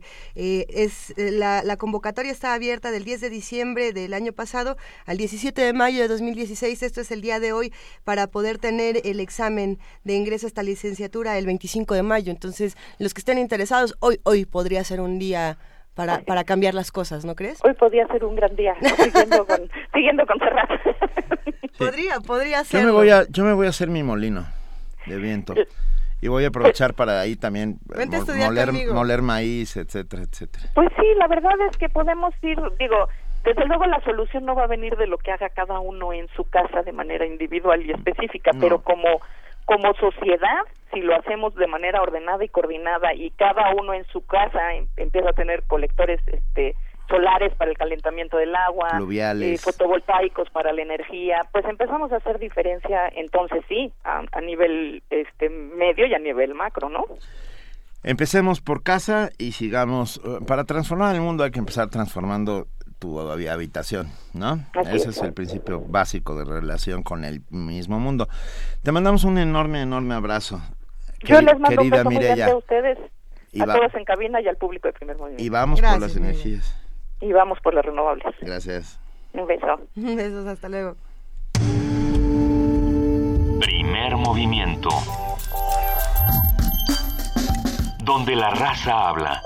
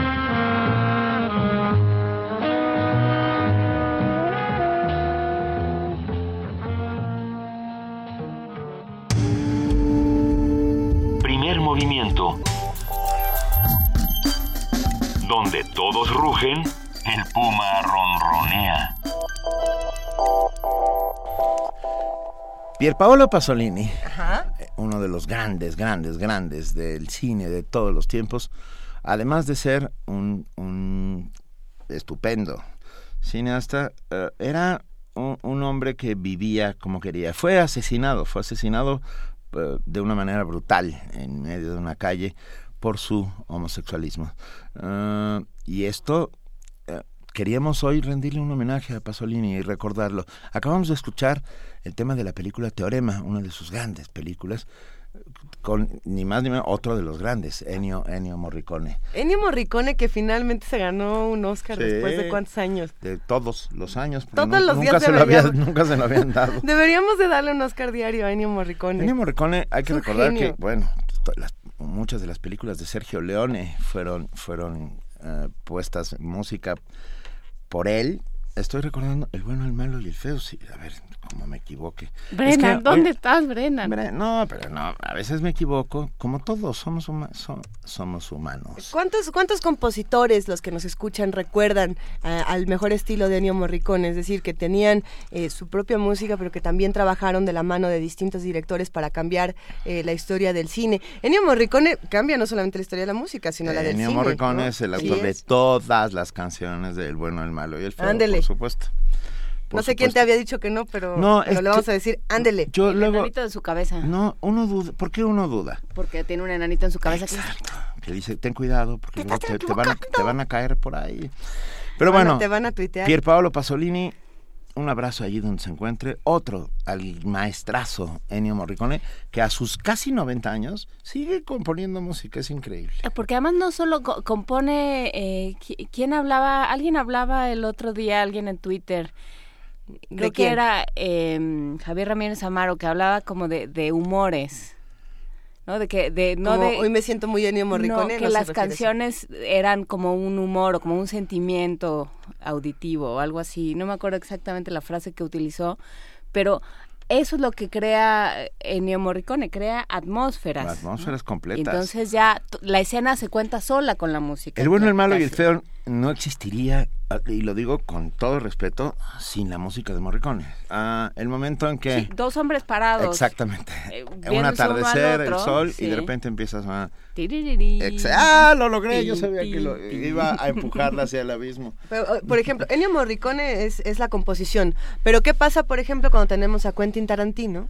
Y entonces decimos, ¿cómo, cómo van las películas de Tarantino? ¿Cómo mezclas a Tarantino Ah. con Morricone? No, no, no, lo que ¿O me cómo? refiero es, son directores que, se, que, que utilizan la música para definir momentos Ah, bueno, en el cine. Yo Pues- creo que los soundtracks deberían de ser una mesa completa un día. Un día deberíamos hablar de los grandes sou- soundtracks del cine. Aunque me bufen porque hable de Quentin No, Tarantino, no, está de- buenísimo. No, no, yo, la vez que Quentin Tarantino... ¿No te yo- cae bien? Hay par- parte y parte. A Tiene mí- una parte que no. A mí tiene una parte. parte espectacular y es un gran director de cine.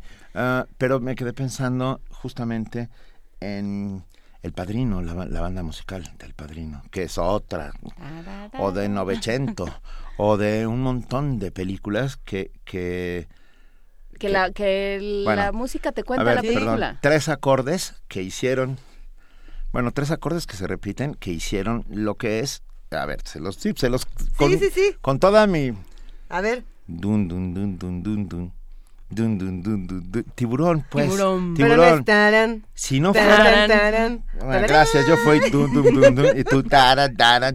O sea, Pero, fue lo mismo. pero bueno, el caso es que esos acordes de tiburón no necesitabas que saliera el tiburón, ¿estamos de acuerdo? Creo que la producción llamando a Vania para que nos pongamos en orden. Yo, yo lo sé, pero no nos ponemos de todas maneras. Pero escuchen, esos acordes que vienen sonando ahorita, ustedes saben qué Ah, significan. por Ah, ejemplo, ¿verdad? por ejemplo. Yo iba a hablar del exorcista. El- Pero no. Campanas tubulares.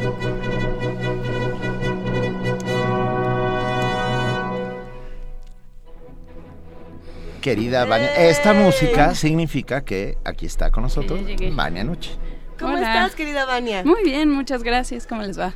¿Todo bien, Vania? Cuéntanos, por favor, qué va a pasar el día de hoy en Radio UNAM. Claro que sí. Hoy en Radio UNAM por el 860 de AM termina Las hijas de Rebeca de Dylan Thomas. No se lo pierdan a las 6 de la tarde. Por la noche escuchen La llave, la clave, la nave, el ave del tiempo con la segunda parte de Pedro Páramo de Juan Rulfo en punto de las 11 de la noche. Por el 96.1 de FM presentamos Hay Química entre nosotros, la radionovela de la Dirección General de la Divulgación de la Ciencia de nuestra universidad. Termina mañana, así que no se la pierdan. Recuerden que la presentamos en dos horarios. Por el 860 de AM a las 2 y media de la tarde y por el 96.1 de FM a las 5 de la tarde. La Torre de Londres del Encierro a la Eternidad también la presentamos a través del 96.1 de FM, una serie documental donde pueden conocer la dramaturgia shakespeariana con la participación de la compañía de teatro carcelario y la pueden disfrutar de lunes a viernes a la una de la tarde. Únanse a la resistencia modulada en punto de las 9 de la noche. Hoy en Derretinas el director Cristian González, el rey del video home, visitará la cabina para platicar sobre la película La cumbia asesina que se estrenó hace 25 años. Y en Resistor, perdón. No, es que me encantó. Wow, la cumbia asesina debe ser una joya. No se lo pierdan en Resistencia Modulada y en Resistor hablarán sobre la cibernética. Todo esto y más en Radio UNAM. Visítenos en www.radiounam.unam.mx y también en nuestras redes sociales como arroba Radio UNAM. Nos escuchamos el día de mañana. Que tengan un excelente día. Muchas gracias, querida Vania Gracias, buen día. Pero antes de que te vayas, querida Vania, nada más dinos algo. ¿Qué pasa con los premios? ¿Qué ha pasado con las cajas? ¿Qué ha pasado con los videos, los boletos, los libros? ¿Qué, ¿Cómo va todo eso? Pues va muy bien, vengan por sus, eh, por sus regalos, sus libros y todo lo que les hayamos dado en Extensión Cultural de lunes a viernes de 11 a 3 de la tarde o de 5 a 7 de la noche, siempre con una identificación oficial, por favor. Y si tienen eh, premios de la Caja Mágica, deben venir al Departamento de la Subdirección de Información de 11 a 4 de la tarde con Guillermina Blancas. Ella los atenderá, siempre muy amable. Siempre. Entonces vengan con una identificación y podrán recoger sus libros. Recuerden que quienes no recojan sus premios en Extensión Cultural se van a la caja mágica, así que vengan pronto. O tienen sea, dos regresan a la semanas. caja mágica. Pues es que no, originalmente y ya son- sacarlos de ahí es, muy, muy difícil. Gracias, querida Vania. Gracias, Vania. Tenemos una postal sonora que nos ha enviado a una compañera amiga que hace comunidad con nosotros. Y se trata de, Luisa, Se trata de Guadalupe López que nos presenta este amanecer en Diagonal San Antonio.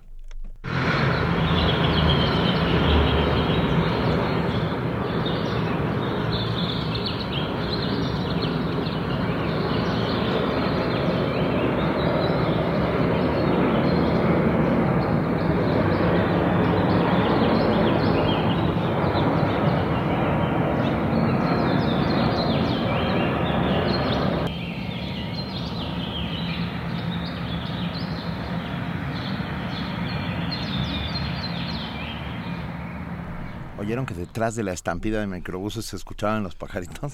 O sea, no, bueno, Que hay belleza. no ganarán. hay be- no ganarán, hay belleza.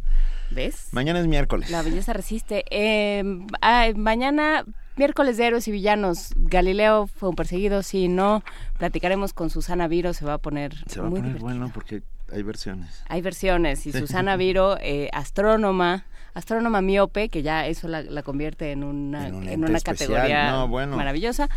Platicará con nosotros sobre Galileo. Platicaremos también sobre las, eh, las urgencias que tiene ahora la SEP. No sé si se han dado cuenta, pero ha, ha estado tupido. Vamos a platicar de, de ello con el doctor Díaz Barriga, del Instituto de Investigaciones sobre la Universidad de la Educación.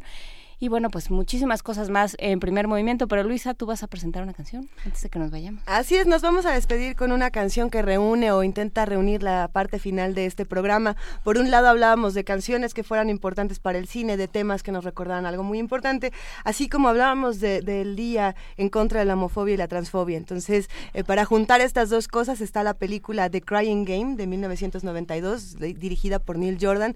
Los que ya la vieron, vuélvanla a ver. Los que no la han visto, esta es una invitación para que disfruten una película desgarradora por muchas Es razones. Es un peligro, ¿verdad? Es un Peliculón. peliculón. Y bueno, esta canción se llama The Crying Game, es de Boy George. Digamos no a la homofobia, no a la violencia. Vamos a celebrar este día y vamos a disfrutar.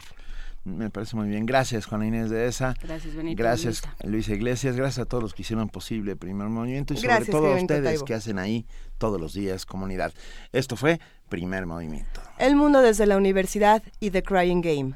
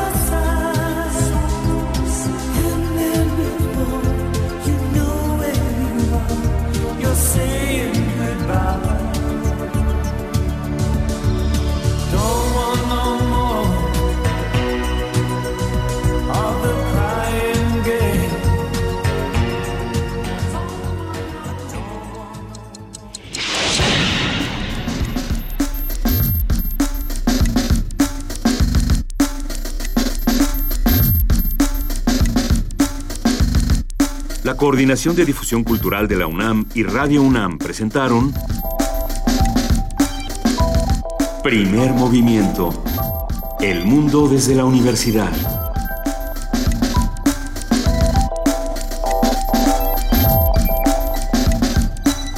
Coordinación de invitados Amalia Fernández y Miriam Trejo. Redes sociales Vania Nuche. Operación técnica Arturo González. Producción Frida Saldívar, Francisco Ángeles, Tamara Quirós y Silvia Cruz Jiménez.